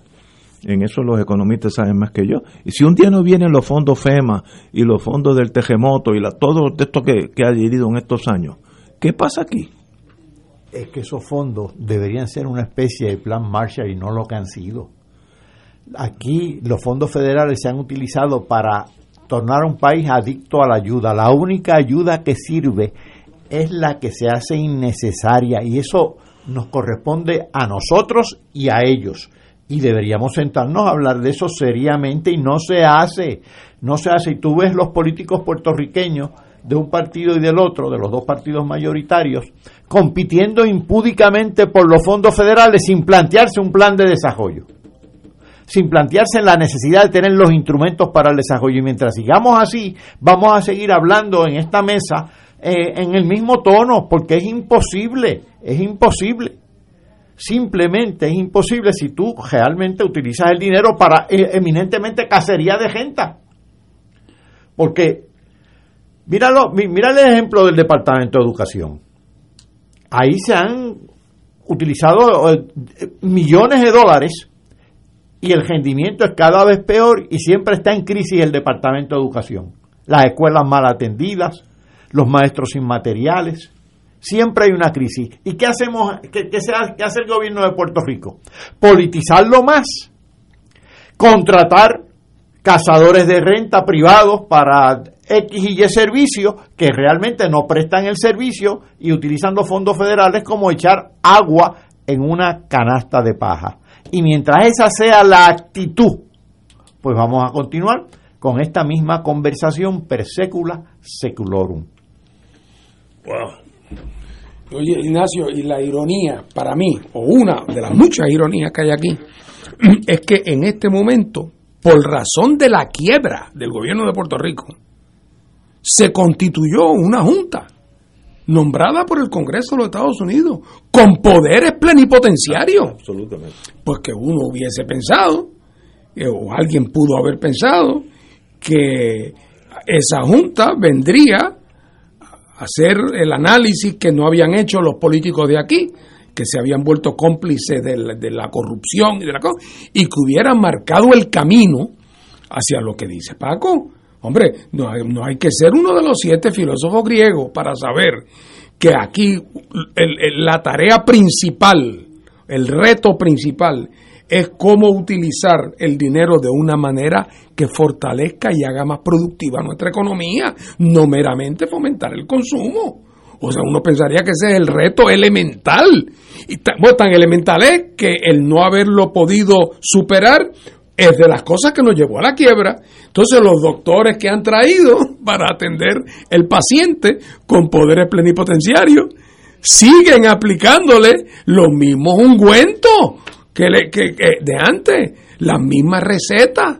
Así que la gran ironía es que habiéndose creado un aparato institucional federal con unos supuestos expertos, entonces resulta que vienen eh, a lo mismo. Oye, con un montón de asesores cobrando yo no sé cuánto dinero por hora y realmente no paren una idea ni para un remedio. Esto ha sido una bonanza para un grupo de abogados. Una, la, el, el, momento más importante en la vida de muchos abogados, yo conozco algunos, es ahora. Han, con esto se retiran y van a vivir a Mónaco, como van. Eh, eh, pero eso es irrelevante. Tenemos que ir a una pausa. Pero me gustaría explorar, sobre todo con Martín. ¿Y ahora qué? What do we do now? Que eso es, en la vida también es importante. Vamos a una pausa. Fuego Cruzado está contigo en todo Puerto Rico. Todos los jueves Radio Paz y la Administración del Seguro Social te ofrecen un espacio informativo para orientarte y aclarar tus dudas sobre los derechos, requisitos y obligaciones para poder disfrutar de sus beneficios. Plantea tus preguntas por el 787-300-4982 y conoce antes que nadie los detalles concernientes a cambios y nuevas regulaciones, escuchando todo sobre Seguro Social con Víctor Rodríguez los jueves de 2 a 3 de la tarde por Radio Paz 810. AESA La Pequeña Gigante te invita a sintonizar su espacio radial a esa Informa. Todos los jueves a las 4 de la tarde se estará ofreciendo información relevante a los pensionados y jubilados de Puerto Rico. Te esperamos a esa imparable, auspiciado por MMM Alianza. En Oro 92.5 FM, Radio Paz 810 y el Canal 13 estamos trabajando a tono con la emergencia que en estos momentos está viviendo Puerto Rico. Estamos ofreciendo nuestros servicios al máximo con el personal disponible según nos permitan las circunstancias. Si tiene un mensaje para ofrecer a sus asociados, clientes o personal, solo tiene que llamar al 787-349-7949. 787-552-0825 y nuestros empleados le al personal de ventas para atender su necesidad. A nuestros clientes estén en comunicación con su ejecutivo o ejecutiva de ventas que continúan ofreciendo sus servicios como de costumbre. Recuerden los teléfonos 787-349-7949 y 787-552-0825. como parte de la conducta ética que debe regular lo que piensa, hace y dice cada rotario antes de actuar, este debe plantearse lo siguiente. ¿Es la verdad? ¿Es equitativo para todos los interesados? ¿Crea buena voluntad y mejores amistades? ¿Es beneficioso para todos los interesados? Esta es la prueba cuádruple. Mensaje del Club Rotario de Río Piedras. Y ahora continúa Fuego Cruzado.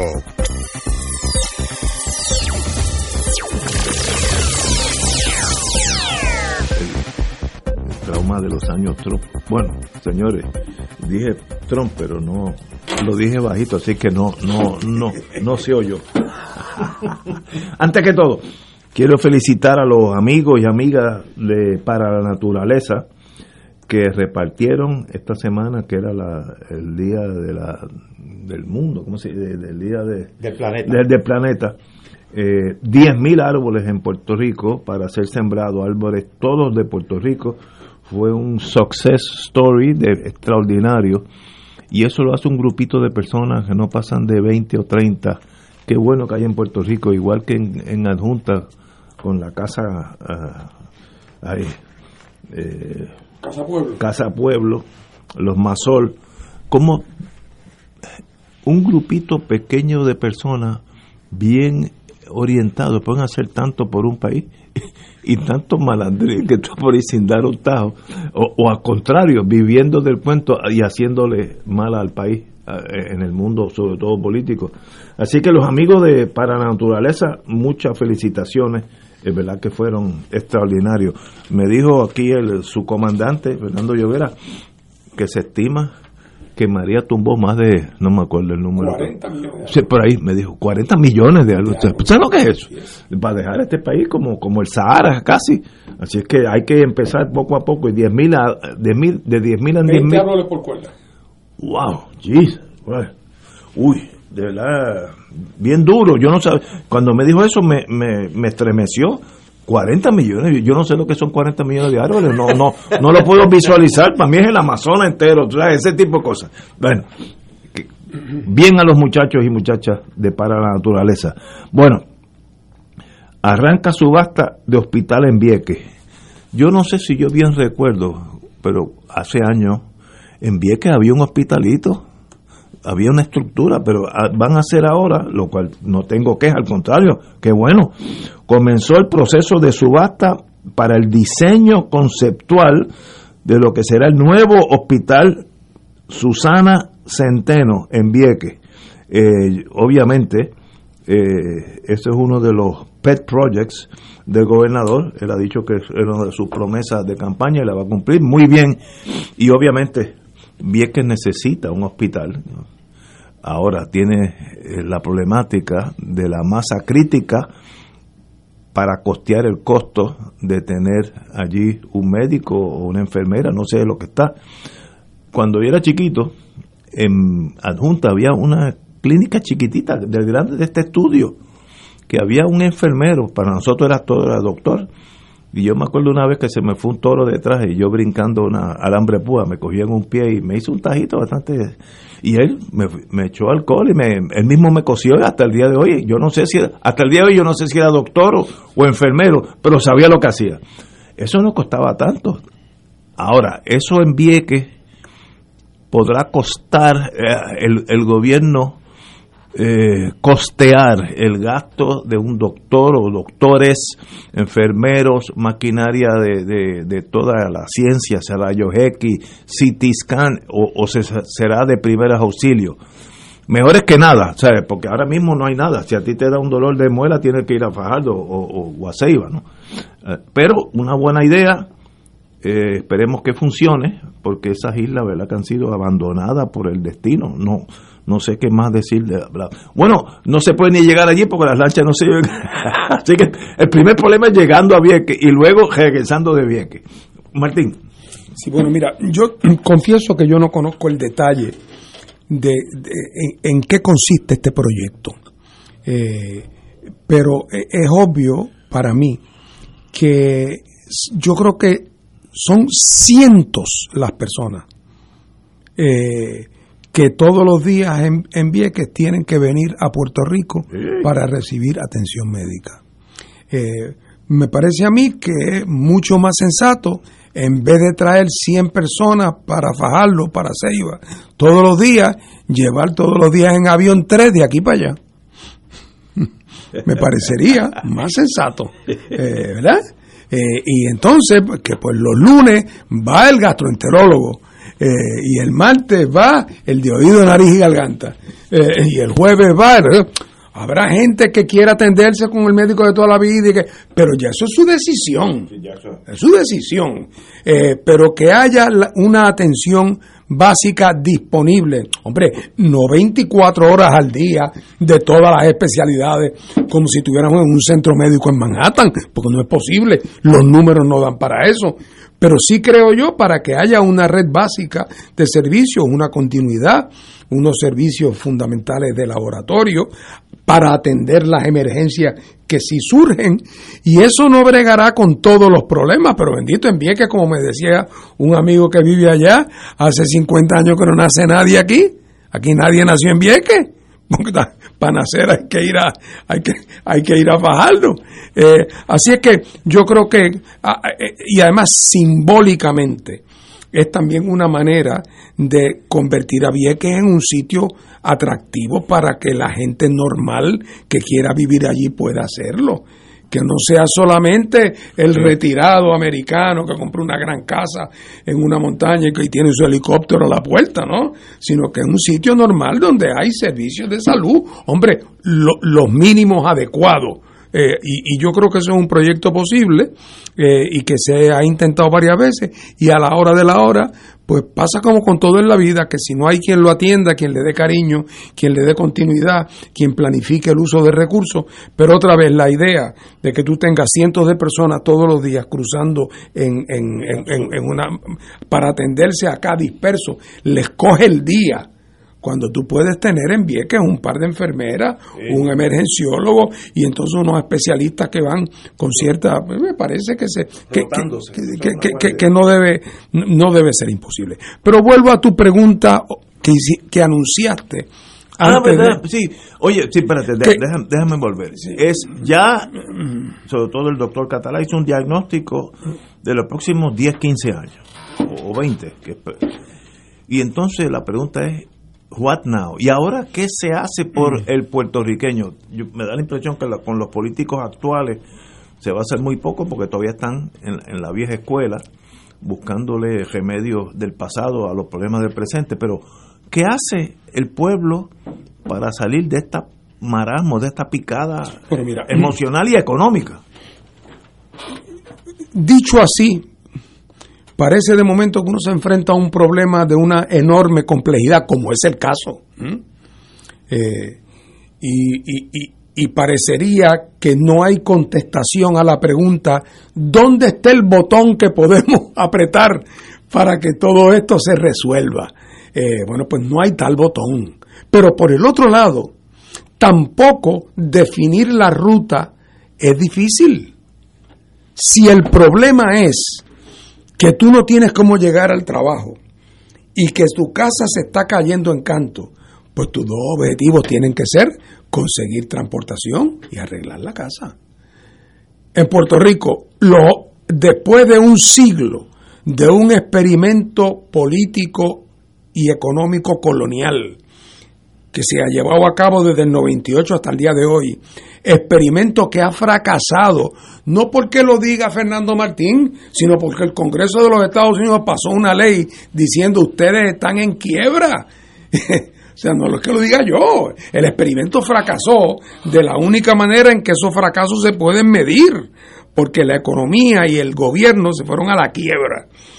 Y además, políticamente, el Tribunal Supremo de Estados Unidos y el Congreso mismo ha dicho, ustedes lo que son, son un reguerete de gente en un islote ahí en el Caribe, eh, que ahí se hace lo que diga el Congreso de los Estados Unidos.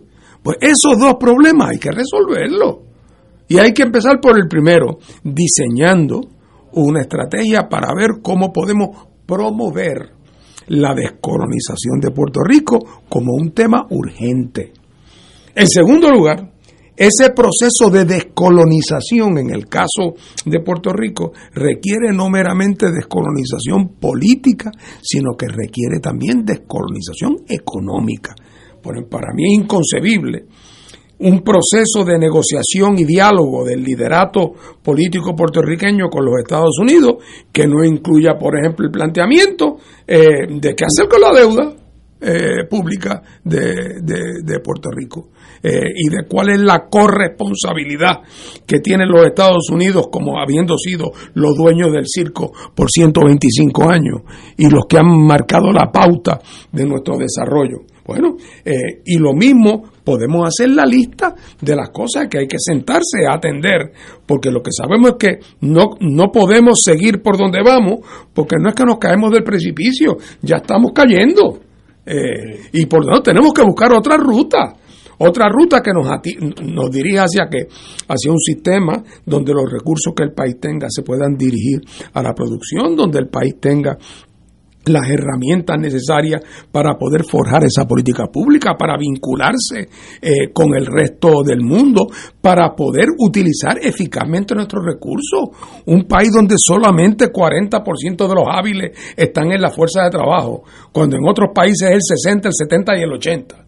Quiere decir que, mira, contener el nivel de participación laboral que hay en Estados Unidos en la media, que no es tan alto como en otras partes del mundo, ya de ahí del tiro duplicaríamos nuestra producción en este país, aún con las otras limitaciones, si lográramos eso. O sea que para donde quiera que uno mira, hay taller, eh, hay, hay taller. Lo que no podemos hacer es seguir con las mismas fórmulas políticas y económicas que hemos seguido hasta el presente. Y en eso el Partido Popular y el Partido Nuevo Progresista representan encarnan las estrategias que nos han llevado a donde estamos.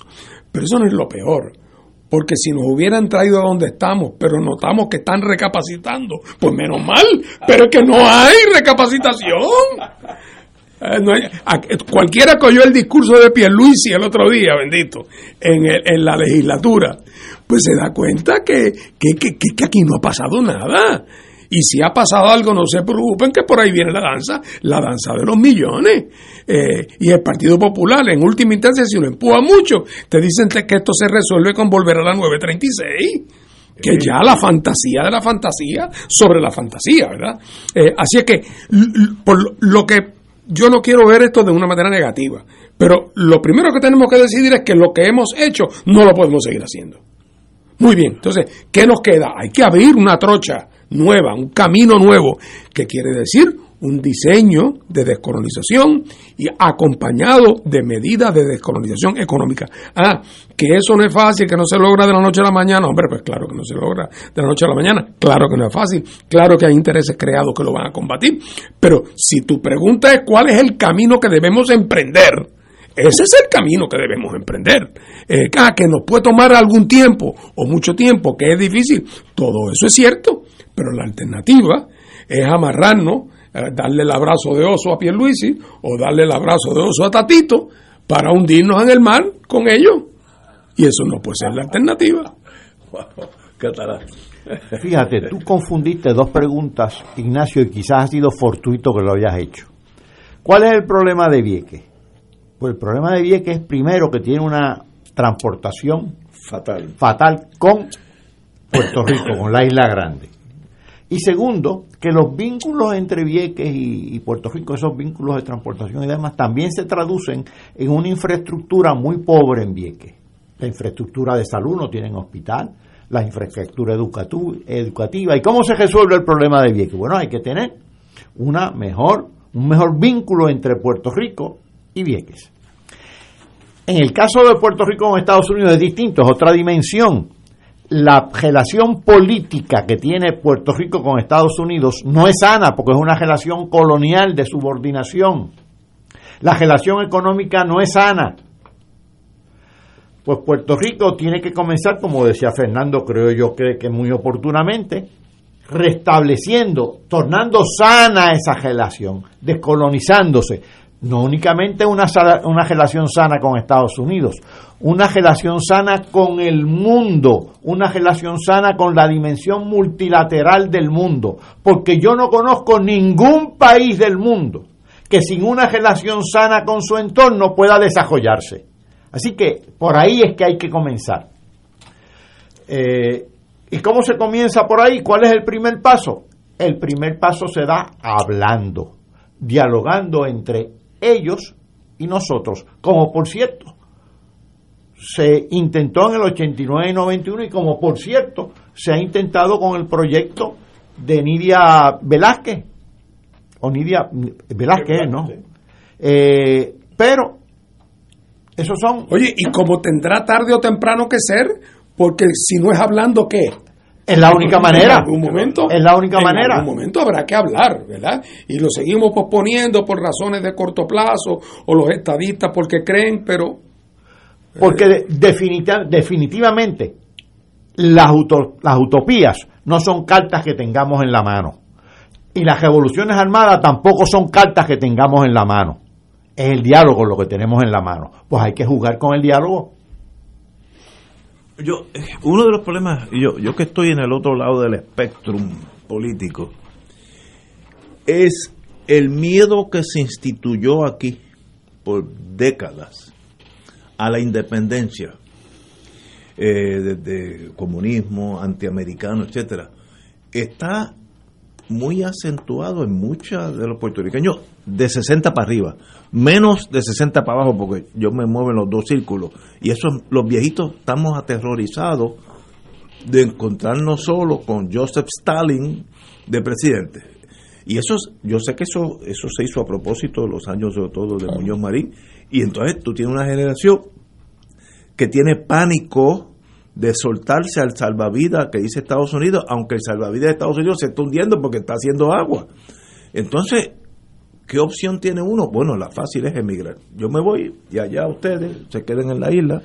Este, y, y es una solución que uno de cada diez puertorriqueños tomó en los últimos eh, diez años. Pero aquí hay una explosión que es como el Mount Vesubio allá en Italia, en Nápoles, que nadie la ve, pero ya la lava está caliente. Y es cuestión de tiempo cuando explote, como sufriera aquí al lado de nosotros. Eh, están calladitos y se ve igual. Y la nieve en, en Mount Vesubio, la nieve en, invierno la cubre precioso. Hasta un que eche cuatro chispetazos y mate todo, como pasó ya en Pompeya. Y como yo lo noto,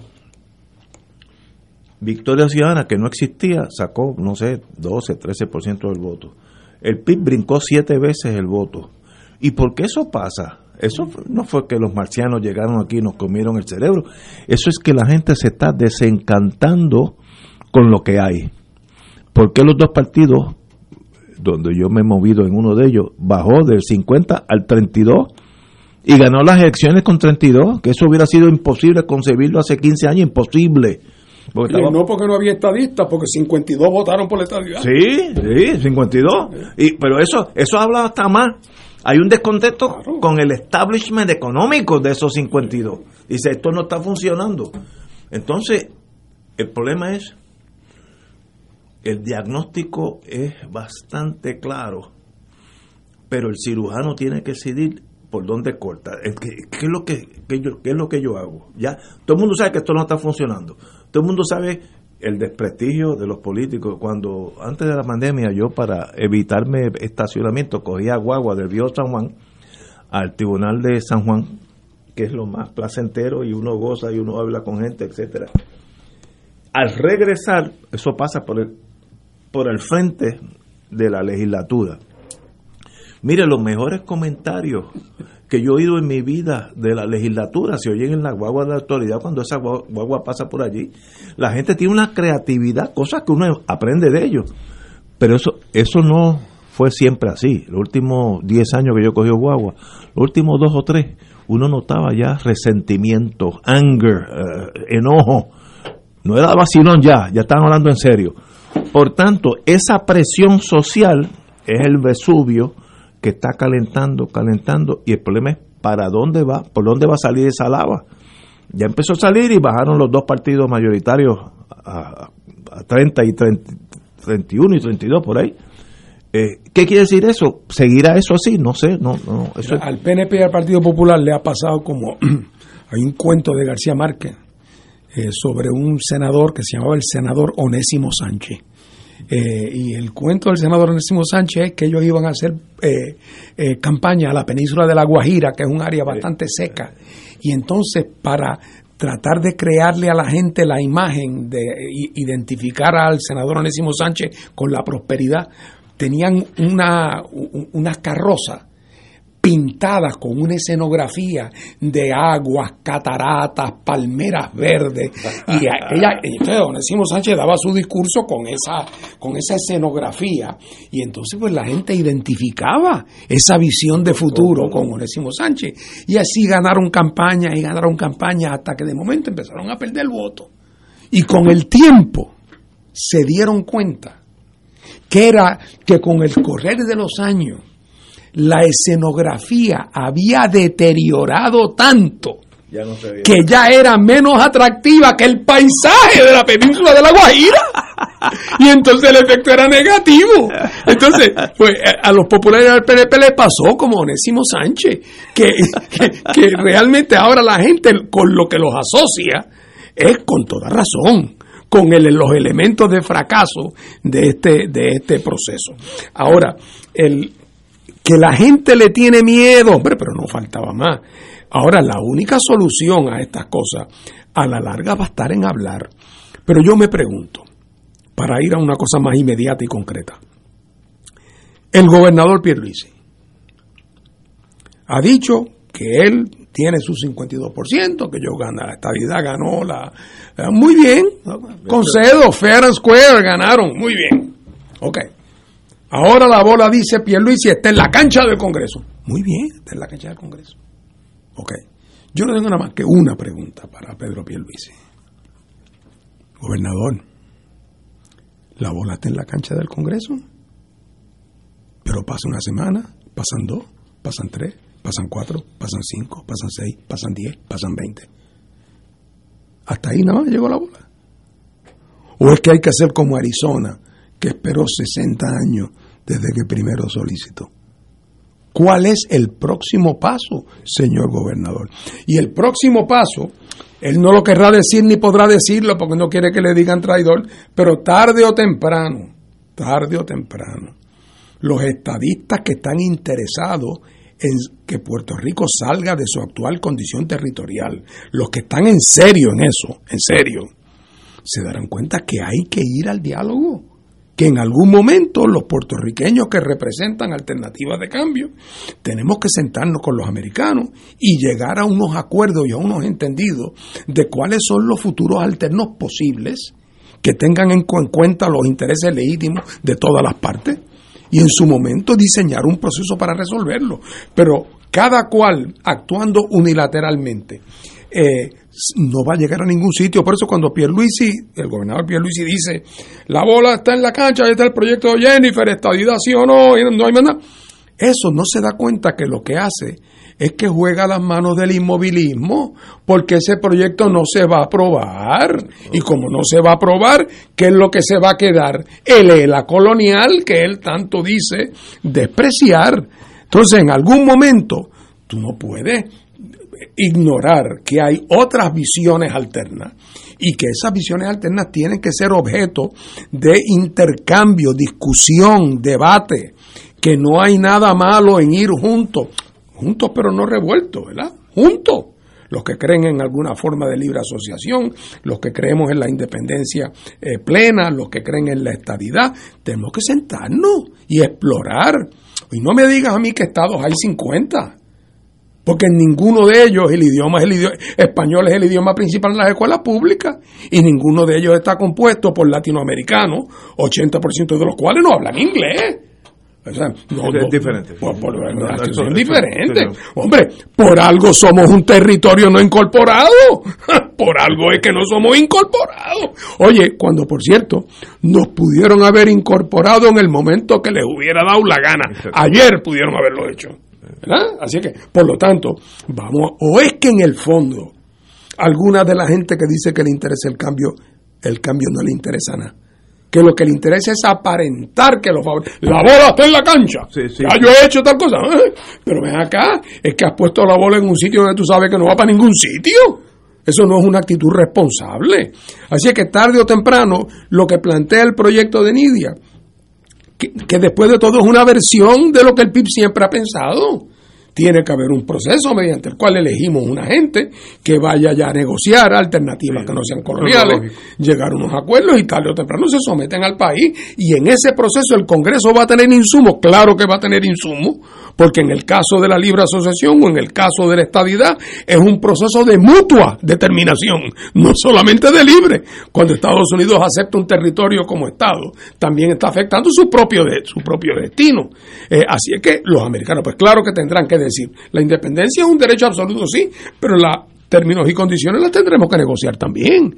Entonces, ¿por qué seguir posponiendo el momento donde nos pongamos de acuerdo sobre lo que es obvio. Antes siempre estaba el argumento estamos bien como estamos, pero es que ya el argumento de estamos bien como estamos no se puede utilizar. Claro, mar, el agua al cuello y la marea subiendo. Ahora, en Estados Unidos, tú de eso sabes mucho más que yo. ¿A quién yo iría a ver? Vamos a decir que nosotros tres, como falta un popular, que vamos para allá, los cuatro, y vamos a hablar a nombre de Puerto Rico. ¿A dónde voy? Bueno, yo te voy a decir, lo, ¿A dónde tú irías? Mira, el proyecto de Nidia, que tiene la oposición tenaz del PNP, tiene la oposición tenaz del liderato tradicional del Partido Popular. De los partidos en Puerto Rico tiene el apoyo del PIB. No sabía eso. Sí, hombre, claro. Desde que se presentó en el Congreso anterior. Sí, sí. Y aún así, sin apoyo del PNP y sin apoyo del Partido Popular, tiene 80 coauspiciadores en la, en la Cámara y dos en el Senado. Oye, si mañana pudiéramos ir de la mano con el PNP y con el Partido Popular, comprometidos con los principios de ese proyecto, ¿tú no crees que subiríamos de 80 a 180 o a 200 y en el Senado de 10 a 30? Hombre, o sea, a pulso, Nidia, a pulso. 80 más 10 con el apoyo de los independentistas en Puerto Rico y de un puñado de libre asociacionistas. Así es que entonces las condiciones están ahí. ¿Por qué? Porque si bien en Estados Unidos hay resistencia, como hay resistencia al cambio siempre. Pero esta resistencia no es lo mismo que cuando Puerto Rico era la joya de la corona. Pues, hombre, no, ahora no. Habrá lo que están pensando que nadie, que nadie me oiga, dirán algunos. Pero lo antes que se vayan, mejor, porque esto no va a acabar bien. Así que las condiciones están maduras. Lo que pasa es que mientras las fuerzas principales políticas en Puerto Rico, o que han sido principales hasta ahora, busquen cualquier excusa para no actuar en conjunto y como un acuerdo, el americano entonces siempre usa como excusa y pretexto de que ya están divididos y por lo tanto sigue el ELA colonial por confiscación. Lo que me hace pensar que algunos de los que di, repito, que algunos de los que dicen que quieren cambio, en el fondo no lo quieren nada, porque su comportamiento es uno que lo que hace es garantizar el que no haya cambio. Pero el no tener cambio, eh, el no querer cambio, consciente o inconsciente, cuando la economía está destruida, eh, choca con esa actitud. ¿Y qué, qué hacemos? Pues nada, eh, eh, yo no tengo ninguna duda de que hoy día hay gente todavía, todavía, que entonces empieza a soñar. Los estadistas empiezan a soñar con que esto se va a resolver con la paridad, que aunque quizás aunque Puerto Rico no sea Estado, si participamos igual en todos los programas, más cupones, más qué sé yo qué, más de lo otro, más todo. plan 8, más Medicaid, pues es la jauja. O sea, todo eso aplica en la parte más pobre de Harlem, del South Bronx. Todos esos programas aplican, por favor. Todo, en el delta del Mississippi, en, en la Palachia. Aplican todo. Así que por lo tanto, ¿de qué estamos hablando? Eh, entonces, para los populares, pues para los populares la idea es ahora que vienen esos chavos federales, si ahora, bueno,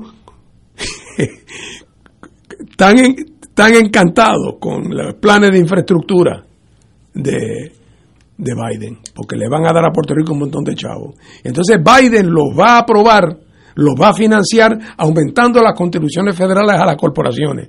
Y ya los populares se están frotando las manos de que vamos a tener la leche de la vaca sin tener que comprarla, porque como aquí no pagamos contribuciones federales, vienen más chavos y nosotros no ponemos nada. O sea, esa mentalidad, esa mentalidad, eso, eso no puede tener futuro, Ignacio.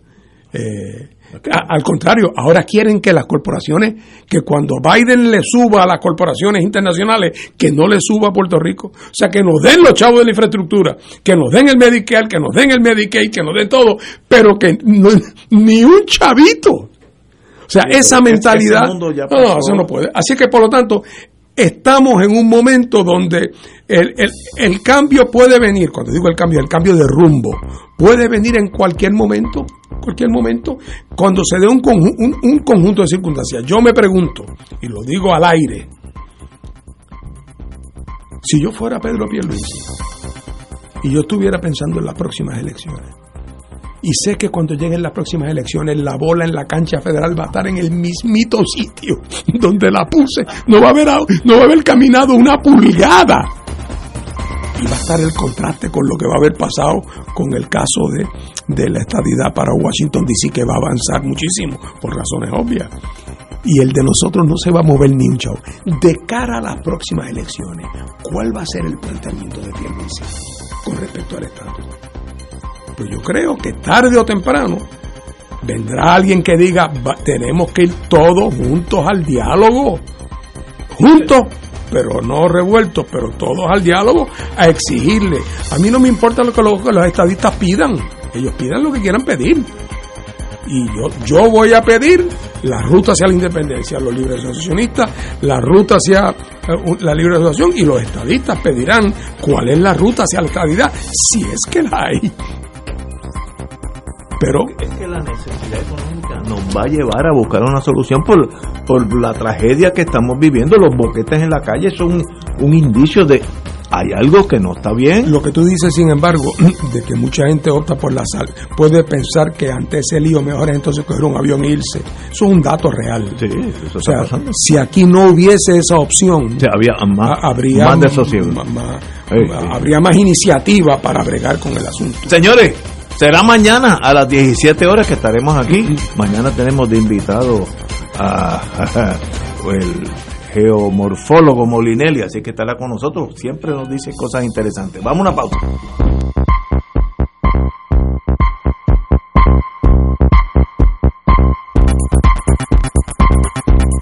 Esta emisora y sus anunciantes no se solidarizan necesariamente con las expresiones vertidas en el programa que acaban de escuchar.